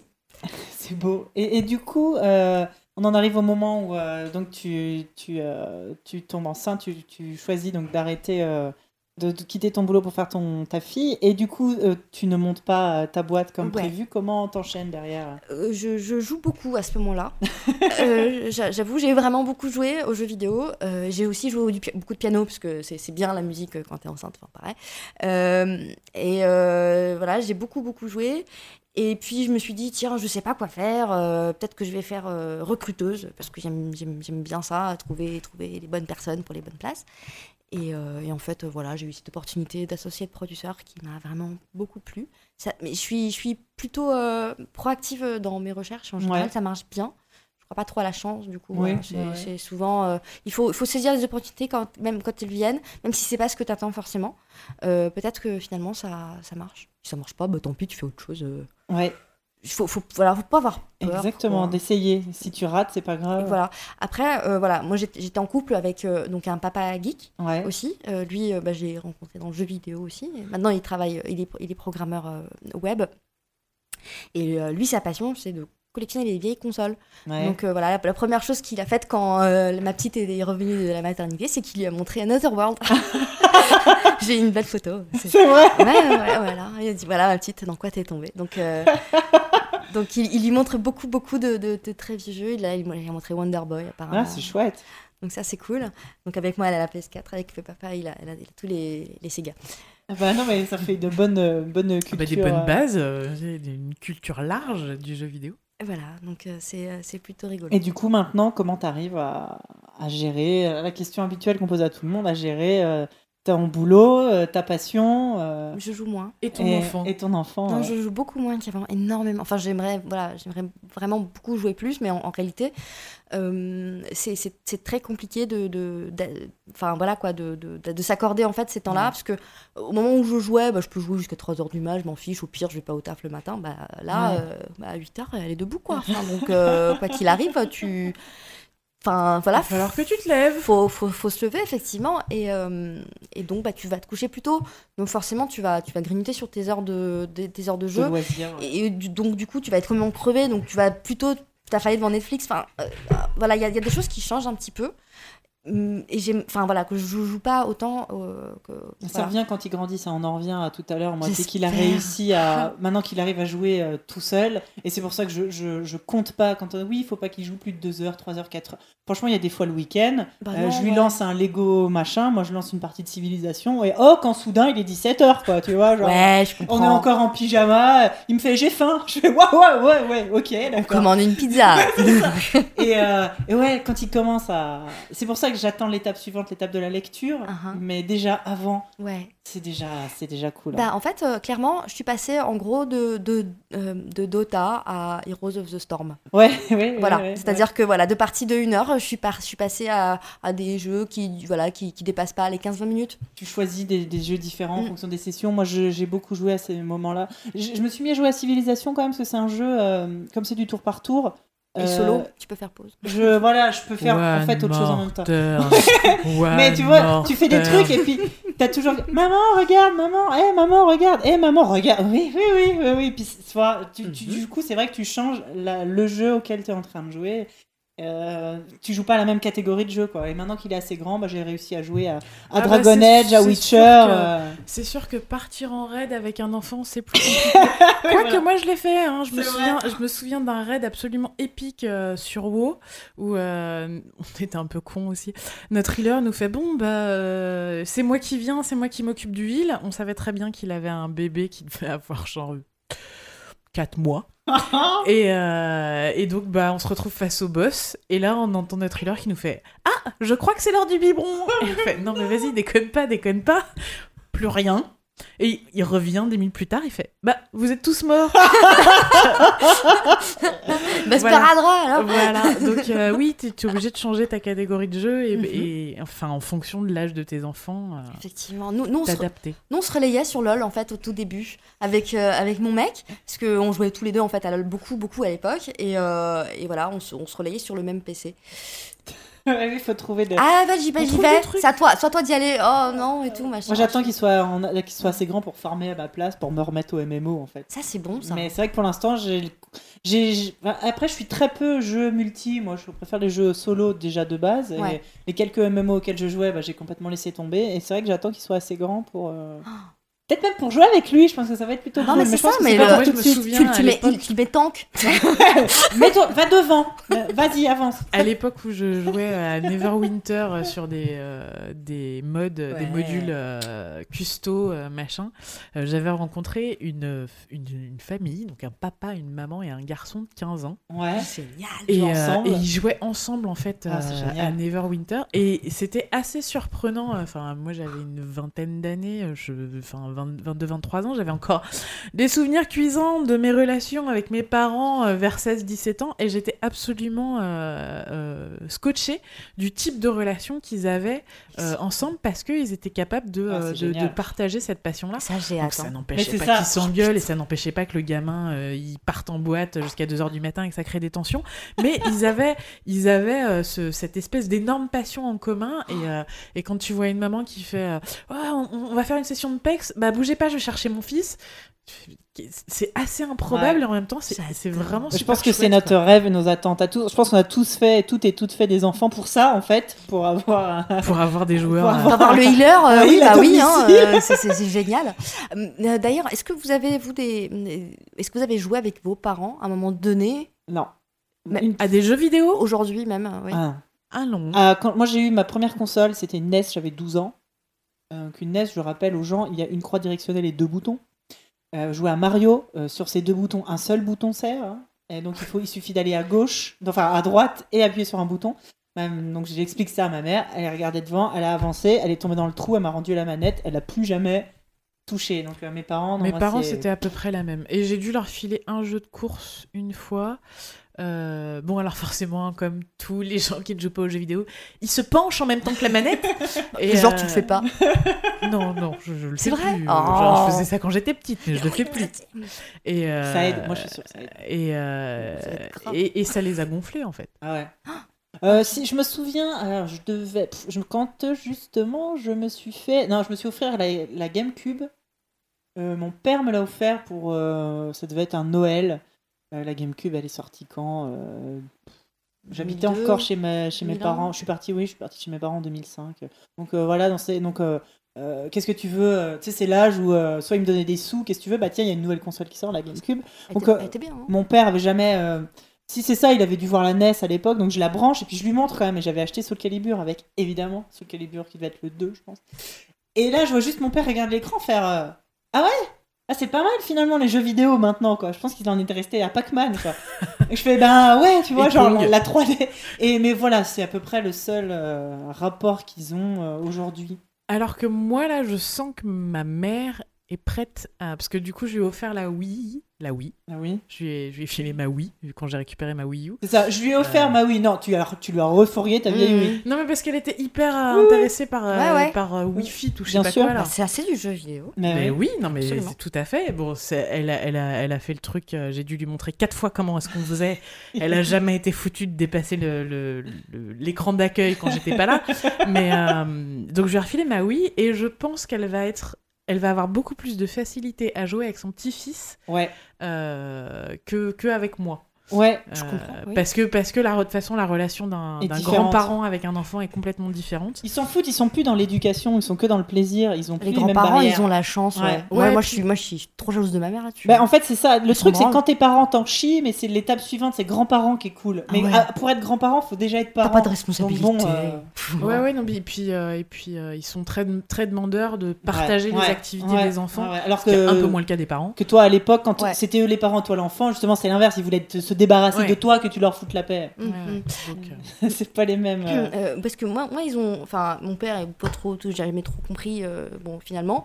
Euh, mais euh, par contre, ma mère, un jour, je l'ai ramenée à la maison et euh, je venais d'acheter euh, DJ Hero. Ouais. ouais. Euh, donc euh, voilà, pas- la manette, etc., ça l'intéresse, enfin, elle comprend pas, machin. Par contre, avoir un device Ouais. où il y a physiquement, en fait, des boutons à pousser Ouais, ouais, et un truc à tourner, elle est restée scotchée toute la soirée devant. vrai C'était- Ah, elle est en fait, elle, elle s'est le popotin et tout machin. Le lendemain, elle a acheté une console et DJ Hero. C'est vrai Ah ouais, quand même. Ah, c'est elle qui a acheté DJ Hero, c'est elle, la vente française, la seule vente. Il y, avait moi avant, hein. Il y en a une chez Siam et l'autre chez sa maman. Là, c'est génial. Et Ah, euh, je trouve ça cool. en fait, euh, elle y a, je sais pas si elle y a joué. Je pense même pas. Enfin, tu vois, à un moment donné, c'est, euh, elle fait des achats compulsifs, ma mère. Souvent les mamans. Bon.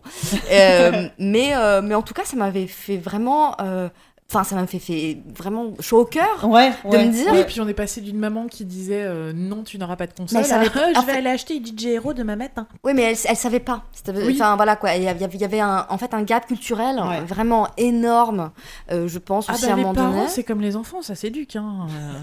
évidemment. Parce qu'elle, elle vient de l'image, donc ma maman est donc réalisatrice de cinéma.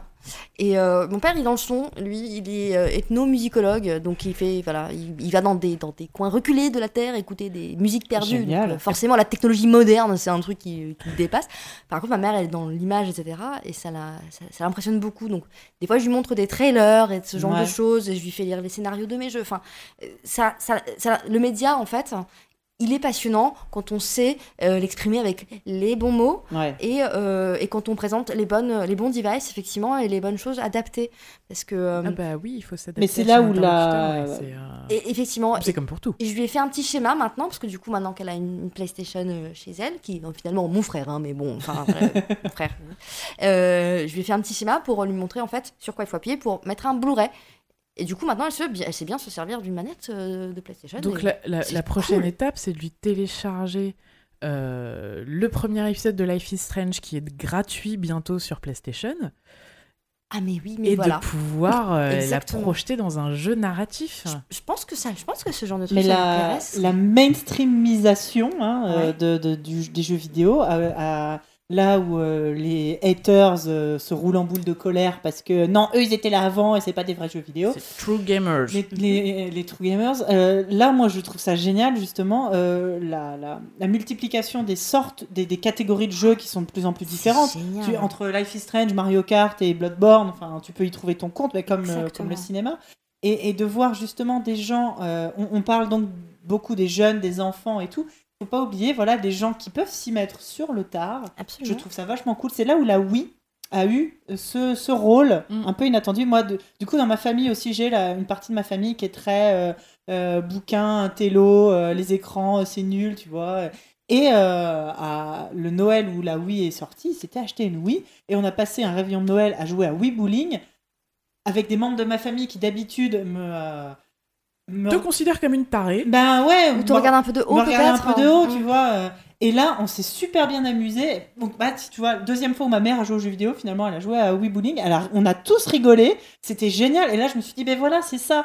Et c'est ça que je voulais leur expliquer c'est le depuis le début. manquant. La C'est ce- magie du C'est ce que moi je voulais leur expliquer, c'était ça le plaisir qu'on ressent à jouer aux jeux vidéo. Et je sais que depuis ils ont changé d'avis là-dessus et que maintenant que bah on est tous devenus, euh, on a tous monté d'un cran dans la génération, que les parents sont devenus grands-parents, que nous on est devenus parents. J'ai bah voilà euh, à Noël pour les neveux, qu'est-ce que je leur achète? Je suis devenu un conseil euh, Ouais. Culturel. Enfin ça c'est monté un peu en grade et, et ça me fait tellement tellement plaisir de Oui, partager vrai. ça. C'est vrai, c'est chouette. Et, euh, et je je suis tout à fait contente de, de- de ça, de partager ça avec les générations suivantes et aussi avec les générations précédentes. C'est vraiment cool. Et euh, par contre, j'ai entendu dire de, de, de, de sources bon, plus ou moins sûres, mais euh, que, euh, que, les, que c'est les femmes. Euh, euh, je veux dire, dans, dans les seniors, c'était plutôt les femmes qui, qui acceptaient d'apprendre le jeu vidéo parce que les mecs sont beaucoup plus fiers. Ils ont Tu peur sais, de se le côté- tromper. Voilà, alors que les nanas, ils en ont fait. Ouais, ouais, ouais, C'est- tu- peut-être, ouais. Y a, y a- y a- c'est intéressant. Parce que... Je- Enfin, en tout cas, je le vois chez, dans, chez moi. Il doit y avoir des tonnes d'études socio- sociologiques ultra intéressantes à faire autour de. Et j'aimerais rebondir en fait un petit peu là-dessus, justement, sur euh, les hommes et les femmes. Euh, pour parler de mon assaut, euh, que donc que je suis en train de, de, de- donc euh, bah, j'aide à la, à la fabrication d'une nouvelle association. Alors c'est dans le milieu du jeu vidéo euh, exclusivement. Du coup c'est c'est pas vraiment, enfin c'est c'est pas un truc grand public et c'est pas vraiment un truc pop culture. Mais voilà dans le jeu vidéo. Le jeu vidéo fait partie de la pop. Le jeu, voilà, le jeu vidéo fait partie de la pop culture et c'est le jeu vidéo au sens large, c'est-à-dire que c'est la, la fabrication, donc le développement, mais aussi le marketing, mais évidemment aussi le journalisme et le, le, sport électronique, le e-sport, parce que jeux vidéo c'est large, ça brasse en fait beaucoup de sous et ça brasse surtout beaucoup d'emplois. Et aujourd'hui dans le jeu vidéo, on a, on a certains petits problèmes, peut-être que vous en avez déjà entendu parler, des problèmes de représentation de, gens issus de la diversité, des gens issus des communautés LGBT, lesbiennes, bi, gays, trans et queer, et, aussi de femmes parce que les filles. Ah, c'est une minorité, les femmes. Mais non, juste, c'est pour ça que je parle, je parle pas de minorité. Je sais bien, c'est pour ça que C'est très important, voilà, d'insister. les femmes ne sont pas une minorité dans la société, mais c'est une minorité dans cette industrie. Euh, pour diverses raisons, je pense que on, vous avez tous entendu parler euh, euh, de, de, ces histoires et, du fait que les filles bah, sont, sont, ne, font pas d'informatique ou qu'elles sont peut-être pas poussées assez à faire de l'informatique. les filles, ça sait pas jouer, les filles, ça sait pas coder. Ça sait pas conduire de voiture. Enfin, ce que je veux dire, c'est qu'à un moment donné, on a marre. Hein, les, les, filles, les filles, je veux dire, c'est les filles qui étaient à Bletchley Park en train d'aider Alan Turing à décoder la machine Enigma des Allemands à gagner la guerre. Enfin, ce que je veux dire, c'est c'est qu'à un moment donné, en ah bah, il y a une époque où le, code informatique, c'était un métier de gonzesse. C'était considéré. Euh, mais le code informatique en lui-même a été inventé par une gonzesse qui était Ada Lovelace. Enfin, ce que je veux dire, c'est que à un moment donné, euh, il y a eu un, décrochage en fait dans les années 70-80. Bah, dès que c'est devenu sérieux entre guillemets, dès que l'informatique a dépassé le stade de ta secrétaire qui, qui tape, et dès que c'est devenu un sérieux, bah, c'est devenu un truc de bonhomme. En fait, dès que c'est devenu euh, de la science, tu vois, à un moment donné, c'est une science, quoi. Enfin, je veux dire, euh, franchement, la programmation n'est pas une science. La programmation est un métier euh, qui dit, ben, si j'appuie là, puis là, et ben, en fait, le code, il va faire ça et ça. C'est-à-dire que si, si, je décide que que appuyer sur ce bouton euh, va faire euh, que mon bonhomme va aller à droite, et ben le code il va faire ça. Je veux dire, c'est de la logique. Dans les, euh, excuse-moi, je te coupe, mais dans, les, dans, les, bouquins des années 60, dans les magazines féminins de l'époque qui présentaient justement les, les, les, les, métiers de femmes, et où justement, ça, le, ça, ça s'appelait pas encore programmeuse, mais c'était les, les euh, Computer Girls, je crois. C'est ça, oui. Euh, où justement, ils comparaient le code à euh, la cuisine. C'est un métier de femme puisque c'est comme la cuisine, on prend des ingrédients et on les met dans une certaine quantité et dans un certain ordre et c'est comme ça que tu réussis ta recette. Exactement. Qui justifiait le fait que, bah oui, coder c'est pour les gonzesses parce que c'est comme faire à bouffer. Et, et, et aussi qu'à un moment donné, les femmes s'occupaient de ça parce qu'elles avaient des, des, des, mains très agiles. parce qu'elles tapaient du coup très vite. Des petites mains comme les stylobiques. Pardon, je m'égare. des petites mains et que du coup, les fiches et tout électrique, c'était plus facile pour elle. Euh, et pareil, en URSS, euh, le, métier d'informatique, pendant, et d'ailleurs les maths euh, et la physique, enfin tout ce qui n'était pas manuel était un truc de gonzesse parce que bah, les gonzesses, elles, elles, pouvaient pas soulever du poids. Bah quoi, tu vois. taper avec un marteau, ça fait mal. Voilà, les, les, les, mecs, c'était la, la, force brute et les filles, c'était un peu plus le cerveau. Et les choses, voilà, bref. Mais enfin, bref, on vous connaissait, je pense, tous et toutes. Je crois qu'on aurait de quoi faire une émission entière là-dessus. voilà, je pense que voilà, c'est pas la peine. Par contre, voilà, donc moi je monte une association qui, euh, enfin pas que moi, hein, attention, hein, je veux dire, on est, on est, on est, euh, euh, on est plein à vouloir que les choses évoluent dans le bon sens, et donc on est plein à essayer de faire changer les choses. L'association s'appelle le RIJV, c'est le Rassemblement inclusif du jeu vidéo. Et euh, je vous mettrai le mail de contact si vous êtes intéressé. On, va avoir une newsletter euh, qui va partir très bientôt. Donc on est au tout début et on aimerait euh, voilà, faire venir plus de gens différents que ce qu'il y a actuellement euh, dans, tous les métiers du jeu vidéo. Ça veut dire passer par de la communication, ça veut dire passer par des grandes fêtes, ça veut dire passer par des game jams. Euh, game jam, ça veut dire fabriquer des jeux vidéo d'un week-end entre, entre potes, c'est génial. par des compétitions e-sport mixtes. voilà, essayer de parler aux gens du jeu vidéo, sortir le jeu vidéo de sa gang de c'est un truc de mec. Oui, bah, donc du coup, moi, je fais pas partie de ceux qui, qui, euh, comment dire, qui font. Enfin, moi, je suis membre de cette association, pas, pas au, au point organisation euh, comme toi, mais forcément, c'est un, un, sujet qui m'a tout de suite touché, euh, surtout voilà pour auprès de beaucoup de jeunes filles qui pensent pas forcément que ce sont des métiers c'est plus de, par, ignorance. Enfin, on ne sait pas le genre de choses. Quand euh, un conseiller d'orientation a des lycéens euh, qui viennent dans son bureau, euh, on aura tendance, pas forcément sans malveillance, hein, c'est juste des, clichés qui sont ancrés, mais à, des garçons même pas forcément très bons en maths, à les faire passer dans ce genre de filière, alors que des filles, on va plutôt les orienter vers des, des sciences plus. Bah euh, déjà, je Sciences pense que quand hein, le gamin arrive dans la, tu vois, dans le, dans le bureau du, du conseiller d'orientation, euh, c'est t'aimes quoi dans la vie? Les mecs vont faire les jeux vidéo et, euh, et les filles beaucoup moins. Ouais, Les filles, elles vont faire genre, parce qu'en fait, on, voilà, on, on Parce se qu'on donne attend un d'elle genre. qu'elle se- qu'elle Ouais. propose une. une Alors, une- je fais j'ai- la littérature, tu vois. Enfin, alors que Je bon, vais faire euh, médecin, enfin, tu vois, je vais faire un alors truc qu'elle joue à. Pokémon Go, tu vois. Enfin, je veux dire. euh, Et, et justement montrer aussi la, multipli- la multiplicité des métiers du jeu vidéo, parce que tu parlais du code, mais voilà, il y a des graphistes, il y a des, euh, des designers sonores, il y a y des chefs de projet localisation. il y a des journalistes. des associés de euh, productrices. hmm. Mais voilà, donc euh, c'est vrai qu'au départ, dans cette, dans cette association, on avait beaucoup parlé de la, de la vision féministe euh, de, de- des, des- des actions et qu'on a surtout euh, on a élargi le concept à quelque chose de plus inclusif. Voilà, l'inclusivité, c'est ça. C'est-à-dire, on ne ferme pas la porte à, on ne ferme la porte à personne. C'est-à-dire que l'idée, c'est que on est parti du postulat que plus il y a de gens qui créent de choses, euh, plus il y a de gens différents qui créent en fait euh, ce média dans, dans toute dans toute sa diversité, et bien euh, plus il y a de diversité dans ce média. Enfin, je veux Exactement. dire, c'est une boucle, c'est une boucle qui est simple et qui est belle, et je et je pense que c'est important de raconter des histoires voilà, de plein de points de vue différents. Ouais, ben nous on est tout à fait d'accord et euh, on, on essaiera d'en parler un peu régulièrement, euh, de se tenir au courant de, de, de ce que euh, le RJV euh, fera. Particulièrement pour tout ce qui est fait pour vous proposer de venir boire des bières avec nous. Voilà, parce que- Parce que la vie, c'est quand même ça, boire Non, des non, bières. non, non, la vie c'est une fête. Pas que de la bière, le vin c'est bien aussi. Soyons inclusifs. Soyons T'as raison. inclusifs. Eh Et, ben, et ne pas boire d'alcool, ça peut aller aussi du moment que t'aimes faire la fête. hein. Ouais, ouais, ok. Ok, bien sûr, oui. L'eau, l'eau, l'eau, c'est chouette. c'est très très utile. Par exemple pour faire des cocktails ou euh, je sais pas, arroser des, des plantes. Se laver. Non, mais évidemment, je pense que tout- vous avez rigolé. On va être obligé de passer en parental advisory, euh, je sais pas quoi, sur, euh, sur Ouais. les podcasts, sur les applications de podcasts, les filles. hein, Ah, du coup, on peut dire des trucs genre euh, tu mets des clopes. euh, non, super.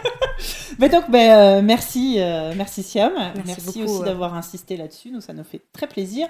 Et euh, je pense qu'on va passer aux travaux pratiques maintenant.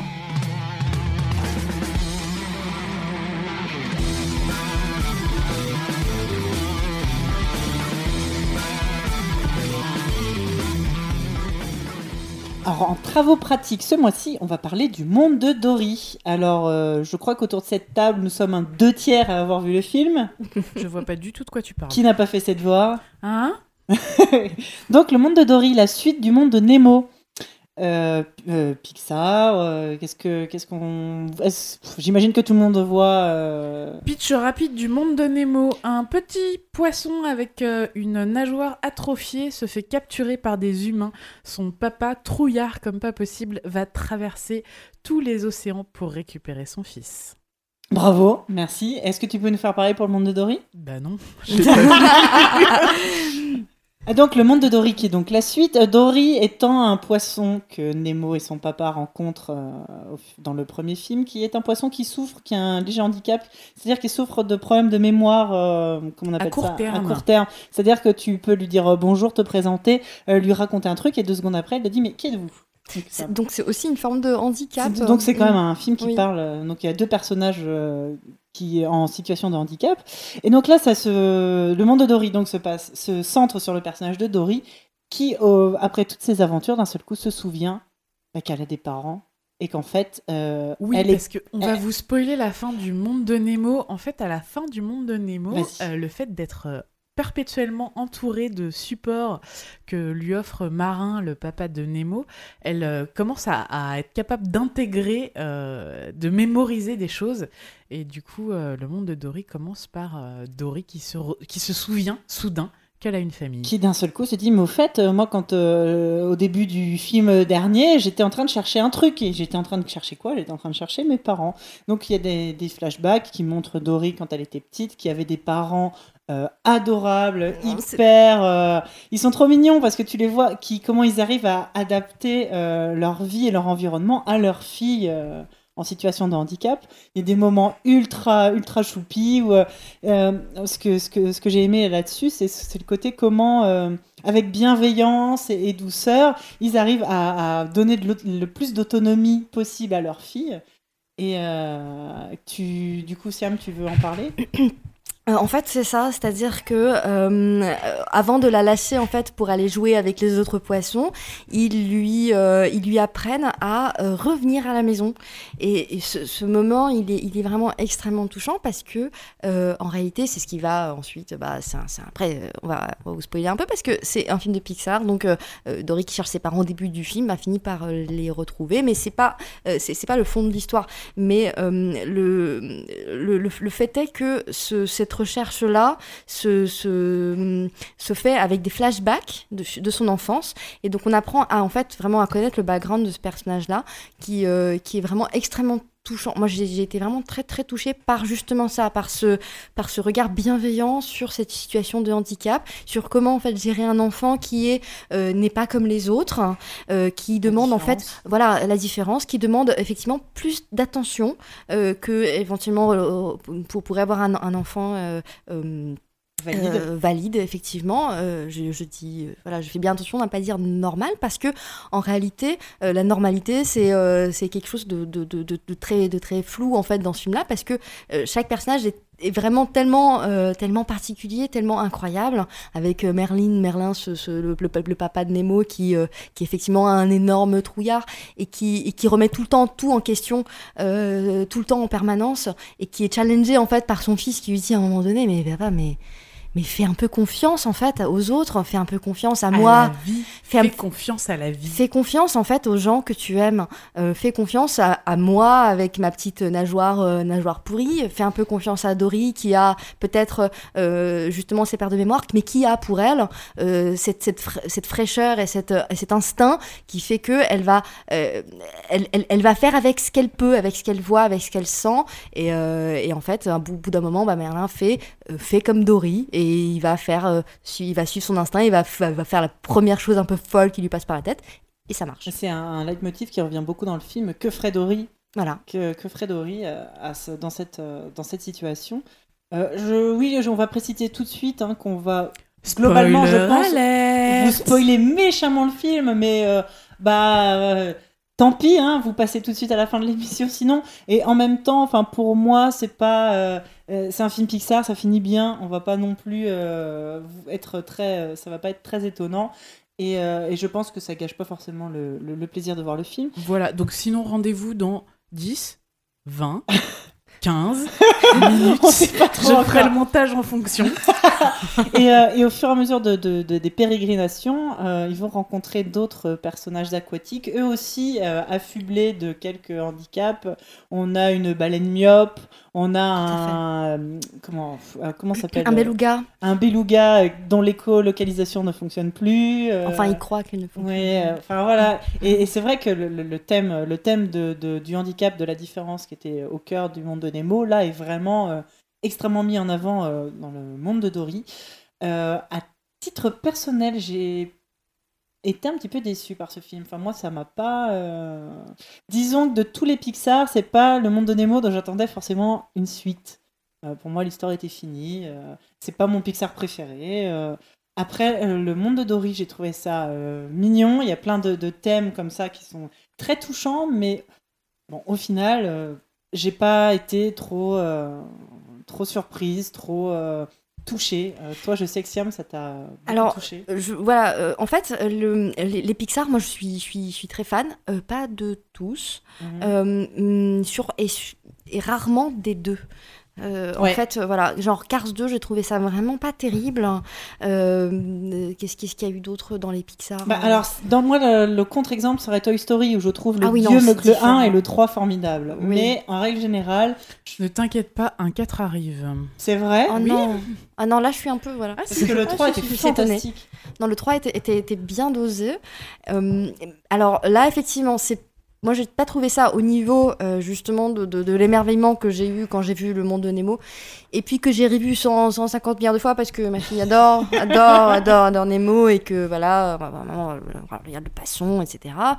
Euh, Alors, moi, j'ai pleuré. Euh, ça m'arrive euh, de plus en plus depuis que je suis maman. D'ailleurs, euh, je sais pas vous, je, je suis devenue un peu, euh, Moi, un peu plus émotionnelle en fait. J'ai toujours été une grosse pleureuse au cinéma. Moi, pas du tout, jamais. Et là, tout d'un coup, je me dis, bon, bah, zut, euh, voilà, c'est, c'est, ça parle d'enfance, Ouais. euh, ça, ça parle de, de séparation avec ses parents, ça parle de retrouvailles avec ses parents. Enfin, Ah, si, les scènes où tu vois cette petite Dory qui fait Je m'appelle Dory, avez-vous vu mon papa et ma maman? Euh, Ça, c'est là en tant que parent, tu fais Ah mais... Exactement, c'est ça. Et euh, moi, j'ai pleuré de bonheur en fait quand elle arrive à, à- à reconnecter un peu les, un peu, les points euh, euh, bah, de, de- dans sa tête et, Ouais. et qu'elle et qu'elle arrive en fait à, à retrouver sa maison. Ouais. Et, euh, et là, j'ai juste éclaté en larmes de Bah, joie. grâce aux, astuces que ses parents avaient mis en place. Exactement, voilà. Et, à, ce moment-là, en fait, il y, a un- il y a un truc qui, qui s'est passé en moi. Je, suis- je suis devenue Niagara. J'étais seule chez moi j'étais là, oh mon dieu, c'est trop pour le mignon. Coup, j'adorerais avoir l'avis de parents euh, d'enfants en situation de handicap. Mhm. Euh, savoir si. euh, Donc, c'est peut-être un appel, les gens qui nous écoutent, si vous êtes parents d'enfants en situation de handicap, est-ce que vous avez comme ça mis au point des, des stratégies avec vos enfants et Est-ce que vous avez vu le monde de Dory avec eux? Moi, ça m'intéresserait beaucoup d'avoir d'avoir cet avis-là.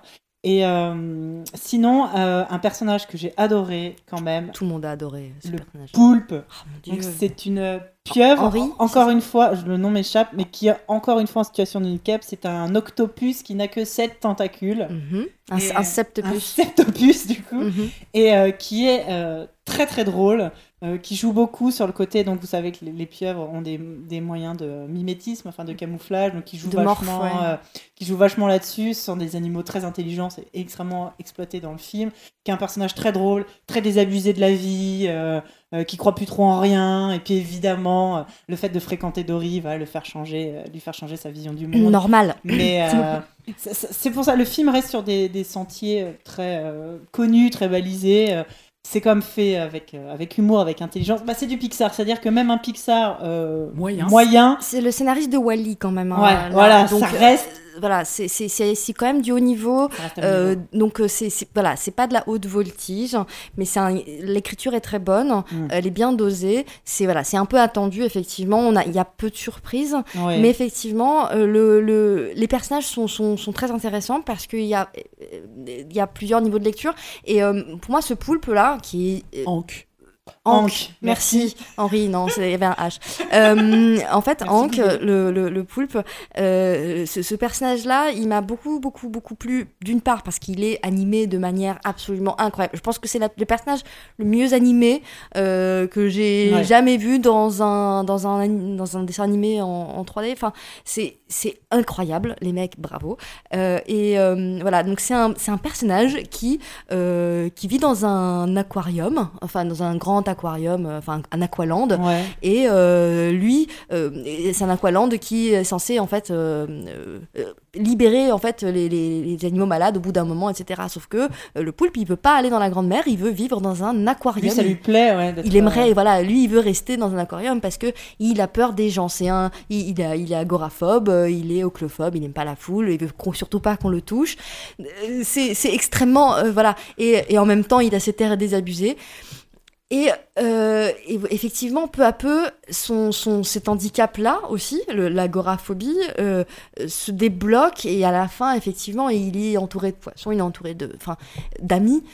Et c'est ça, quoi. C'est euh, tout est sauvé par l'amitié. Oui, voilà. C'est là où on dit que c'est pas forcément euh, nouveau, euh, Non. c'est attendu et tout. C'est En les bons gros, il y a que la nageoire de Nemo qui repousse pas, quoi. Mais sinon, tout le monde est soigné. Non, parce que Do- Do- Dory, euh, Dory continue en fait d'avoir son handicap moins fort parce qu'effectivement elle trouve euh, justement des, de, de, de, de l'aide euh, un petit peu et ce, ce, c'est- oh, cette- oh, cette, ce Hank qui a toujours que cette tentacule. hein, et Nemo arrive à très bien nager avec sa petite nageoire. Donc voilà, moi j'ai j'ai aimé. Euh, c'est- voilà, ça n'a pas été un, un- un choc euh, émotionnel. euh, Enfin, euh, Ouais, voilà, Une révélation. Je, voilà, je, Une épiphanie. je- voilà, une épiphanie. Je pense que je l'achèterai en, en- en rayon bleu quand, quand il sortira pour le montrer à ma fille, clairement.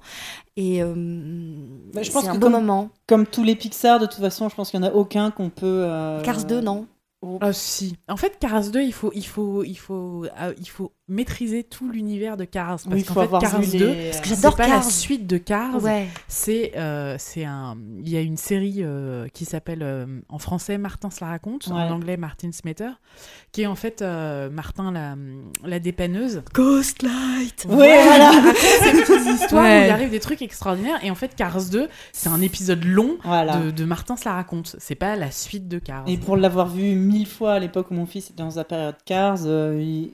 il est assez drôle quand même, le Cars 2. Enfin, voilà, comme on Moi, c'est disait. le premier qui tourne en boucle chez moi. Ouais, du coup, bah, euh, voilà, c'est. Mais alors, coup, les chansons par hein. cœur. Puisqu'on parle de ton fils, tu as vu le monde de Dory avec ton fils. Oui, Et alors, il, a, il en a pensé quoi, lui? Mais lui il a bien aimé. Il faut savoir que mon fils, lui, euh, tu l'installes sur une place de cinéma, il reste sans bouger pendant une heure et demie, il, bou- il réagit pas, il rit pas, il a pas peur. À la fin, tu lui dis T'as aimé? Oui.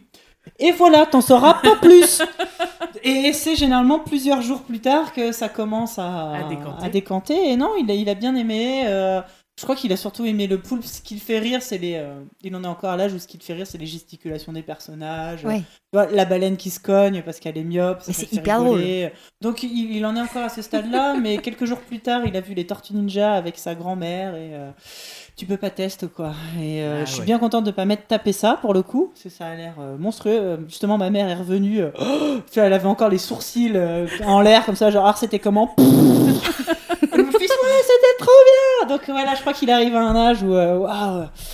Mais, mais oui, le monde de Dory, bah, il a pas, il m'a pas demandé à le revoir dans la télé tout de suite. Il y a Ah. des films, il me dit tout de suite, euh, quand est-ce qu'on peut le revoir dans la télé? Alors, Je dis, Ah, pas tout de suite.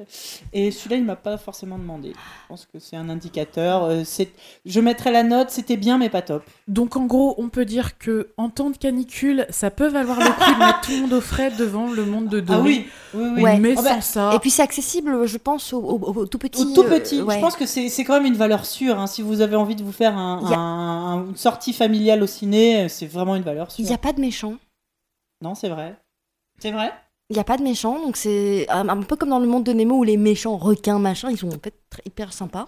C'est vrai que c'est juste des, des- des péripéties en fait de hop quand enfin on arrive à tel endroit les autres sont partis enfin c'est vraiment euh, Puis, puis les humains sont, sont, sont, sont pas Sont bienveillants. malveillants. Ils, ils- voilà, ils, ils tiennent un aquarium euh, pour, euh, soigner, les animaux. Ouais.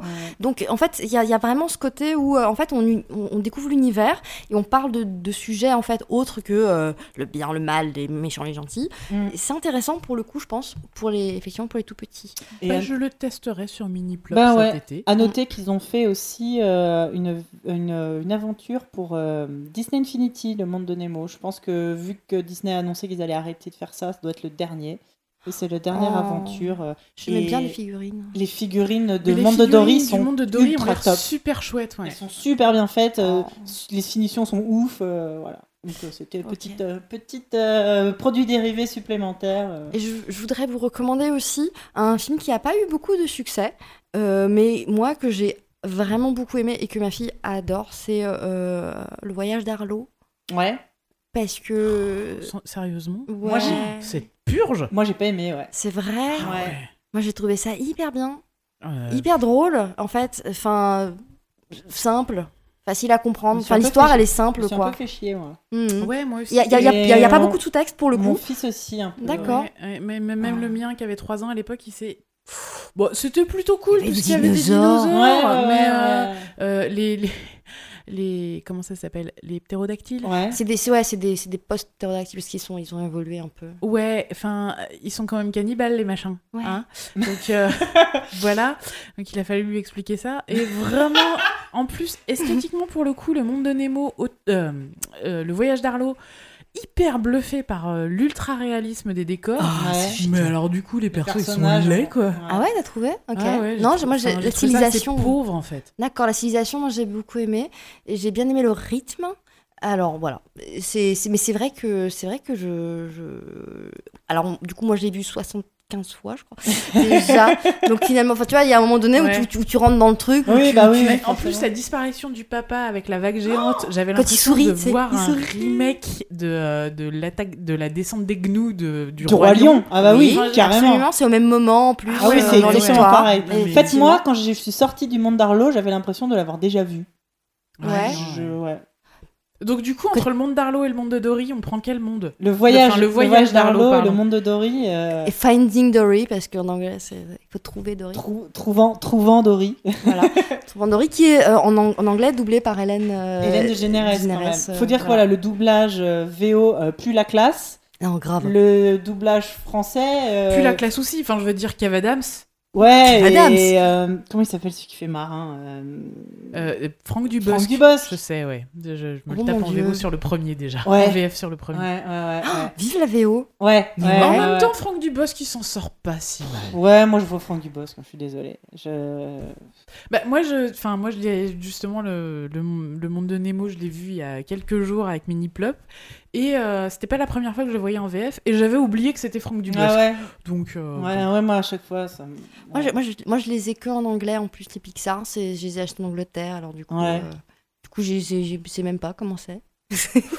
Bon, c'est moins, enfin, c'est, ouais, les gamins, ils s'en foutent quoi. Ouais, les gamins s'en foutent. Après, ça dépend, euh, ça dépend des films. Euh, Quand ils essayent de mettre, de caser des people à tout prix. Ouais, c'est pro- euh, le problème. Bah, C'est-à-dire que doubleur, c'est un métier et. euh, Doubleur, c'est un métier. Et Ouais. que quand tu, quand tu cases une, en général une, une vedette, bah, elle fait sa vedette quoi. Oui, puis moi je sais que j'ai du mal dès, dès que je reconnais la voix. euh, je Bah, vois, sur- je Même vois ça te la gêne pas en. VO. Ouais, non. Non, parce que je Ouais. sais pas, ils sont mieux. Non, mais par exemple, le livre de la jungle qui est, ressorti, qui est sorti il y a pas longtemps en version film, là, que j'ai Ah trouvé là. formidable. Avec Scarlett Johansson. Bah ouais, et mais en français. Idriss Elba. Idriss Elba. ouais, ouais, non, mais pareil. alors là, Lupi- Lu- Lu- Lupita Nyong'o, enfin. le, le, le casting VO, il est ultra classe, quoi. En français, le roi Louis, c'est quand même euh, Eddie Mitchell, et j'étais en PLS tout le, tout le temps de la scène, parce que, parce que je voyais un Eddie Mitchell obèse et nu en train de chanter, et ça m'a juste traumatisé, quoi. Oh là là. Donc, euh, ouais, pouf, Ok, ok. euh, Non, non, vraiment. Non, euh, Mais en fait, tant que mon fils était assez petit pour pas trop s'intéresser à l'histoire, on regardait de la VO, il mais je, je, je suis en train de, de, de- du coup, de, de voir, en fait, mettre Ouais. de la VF. Et maintenant qu'il comprend et qu'il a envie de comprendre, euh, ben. Bah, moi, du coup, ce que je fais, c'est que je lui passe une première fois en VF Ouais, pour ouais. qu'il comprenne l'histoire. Et regarder après, c'est VO. Moi, j'ai fait ça pour la Reine des Neiges, effectivement. Ouais. Mais elle n'aime pas la Reine des Neiges. Ah ouais, Du coup, moi, j'avais envie de regarder. Mais sinon, elle n'aime pas. elle n'aime pas. Ah ouais. Alors que le mien, il, ne vit que pour Elsa et Anna. C'est Je vrai. crois qu'il est amoureux. Mais, ses grands-parents lui arrêtent pas de lui acheter des trucs, la Reine des Neiges et tout. Et. Ouais. Et d'ailleurs, en parlant de la Reine des Neiges, tout à l'heure, tu parlais de d'étendre les cultures avec euh, des dessins animés venus d'ailleurs. Oui. Et il y a la version, enfin la Russe. version originale. Il y a une Reine des Neiges Oui, russe euh, qui respecte pour le coup l'histoire euh, des frères Grimm, me semble-t-il. Non, je C'est pas- je crois. que- Ouais, je Bref. sais plus. où. Je crois que ça a même rien à voir en fait. C'est encore un truc à part, non? J'ai peur de dire une Hmm. bêtise. Non? Va-. Bref. Bref, donc euh, cette On- on- Reine on des Neiges euh, qui respecte euh, le conte original, Ouais. qui est euh, super chouette, qui Ouais. pour le coup a une animation typiquement euh, des pays de l'Est, je trouve, Russe, et, qui est, absolument. et, qui est, euh, et qui est plein de poésie et de grâce. Et, euh, et, et n'hésitez pas à faire découvrir à vos, vos enfants l'autre histoire de la Reine des Neiges parce qu'il est vraiment cool. Et d'ailleurs, n'hésitez pas en fait à montrer à vos enfants des dessins animés effectivement non issus Ouais. euh, de Hollywood, ouais. euh, parce que euh, et même voilà, euh, montrez-leur des dessins animés français. Euh, Il y a Ernest et Célestine qui est Qui est super. magnifique. Enfin, je veux dire, même le roi et l'oiseau, je pense que ça se regarde encore euh, Ah très bah bien oui, oui, aujourd'hui. oui.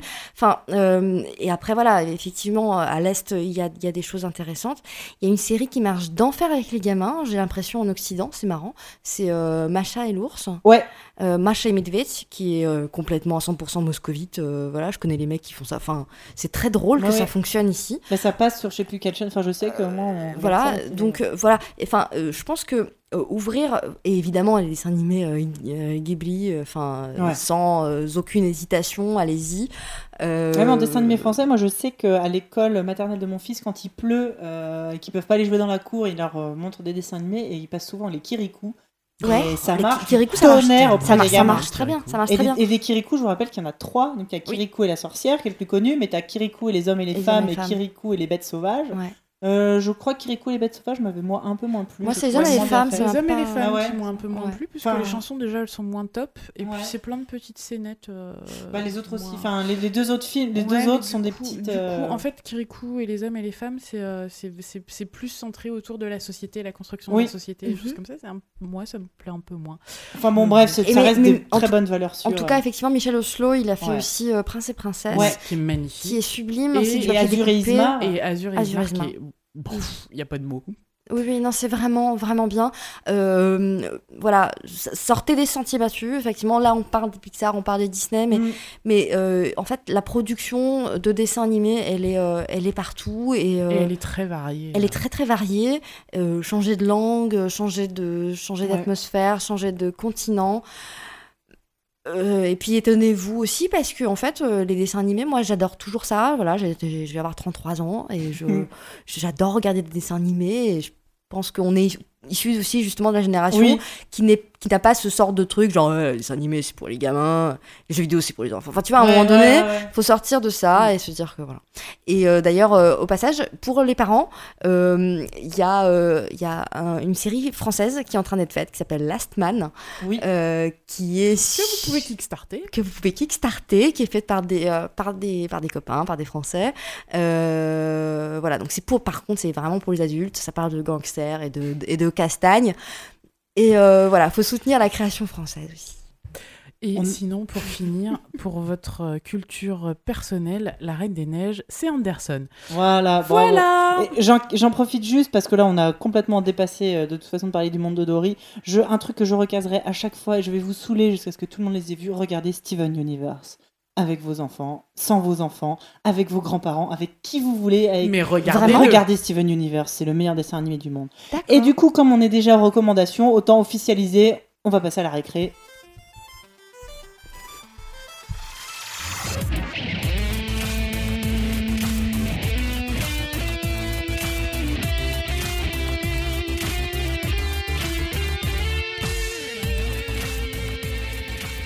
Et donc ça y est, c'est enfin l'heure de la récré, même si j'ai l'impression qu'on avait un petit peu séché la fin du cours précédent. hein. Euh, donc la récré, on va vous parler euh, chacune une minute ou plus de nos de recommandations. Est-ce que Dirène, tu veux bien commencer, s'il te plaît? Oui, tout à fait. Alors moi, je vais m'occuper de la recommandation non parisienne. puisque je vais vous parler d'un jeu qui s'appelle euh, Le joueur de flûte, auquel on peut jouer à partir de 8 ans et qui se base sur, euh, sur le joueur de flûte de Hamelin. Donc c'est une euh, collection euh, de jeux euh, qui est basée entièrement sur des contes. Euh, C'est des jeux de plateau. c'est des jeux de plateau, c'est des- fait par une boîte qui s'appelle euh, Purple Brain, me semble-t-il. Mmh, ouais. Donc déjà la présentation est magnifique, c'est-à-dire que votre boîte de jeux, elle ressemble à un gros livre de contes et à l'intérieur il y, a, il y a des jeux avec des thématiques autour des, des différentes histoires. Et moi j'ai pu tester le joueur de flûte. Donc c'est tout, c'est très très simple comme système. Vous avez votre maison et vous avez euh, euh, six petites souris en bois avec des, queues en ficelle de couleurs différentes. Et, euh, et voilà, vous, vous jouez des cartes qui, qui vont vous permettre de faire bouger tous ces petits rats, soit indépendamment, soit en groupe. Et à chaque fois qu'un rat passe euh, dans votre maison, eh ben, vous perdez euh, des points. Et quand il passe sous la maison, ça n'a pas d'effet, mais ça peut aller embêter le joueur à d'à côté. Et, euh, et puis il y a un joueur de flûte qui a des pouvoirs spéciaux, etc. etc. Ça se joue à combien de joueurs Ça se joue. euh, moi, j'y ai joué à 4 joueurs. Alors, euh, j'imagine que ça doit pouvoir se jouer à 2 joueurs, mais alors ça doit être beaucoup moins drôle. Ouais.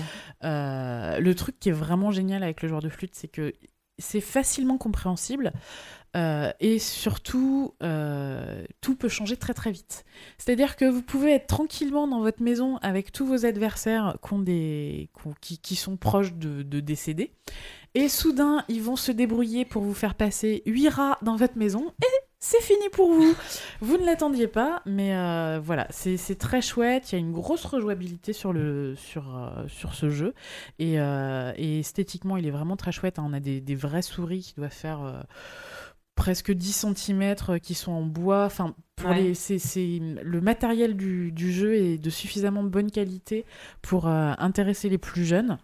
Et voilà. C'est à partir de- de quel âge? Et Voilà. c'est à partir de 8 ans. voilà, chez Purple Brain. Eh ben, et donc ça s'appelle Le joueur de Le joueur de flûte. Et Siam, qui voulait nous parler. Alors moi, je vais parler d'un truc parisien, mais euh, vu qu'on est en été et que voilà, ma fille euh, rentre à l'é- à l'école euh, en septembre. Oh. Oh, ça y est, j'ai peur. J'ai acheté un cartable. Enfin, la marraine m'a acheté un cartable. et tout. Trop mignon. Bref, donc on se prépare évidemment à euh, tout ce qui est euh, périscolaire, en dehors, etc.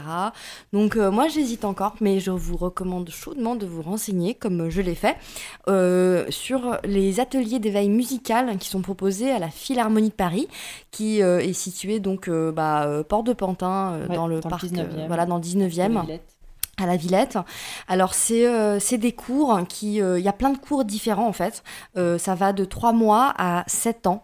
Ah oui, trois mois. Ouais, de donc de 3 mois à 3 ans, tu as, vraiment un- un- du- de la veille musicale. Ensuite de 3 à 6 ans et en fait ouais, après de 6 à 7 ans, c'est un peu plus ardu. Mais euh, voilà, l'éveil musical, c'est très intéressant. Donc euh, euh, de moi je- moi j'ai parlé de à partir de 3 ans, c'est euh, en gros tu viens avec ton avec ton tes gamins et euh, tu as des, euh, des intervenants.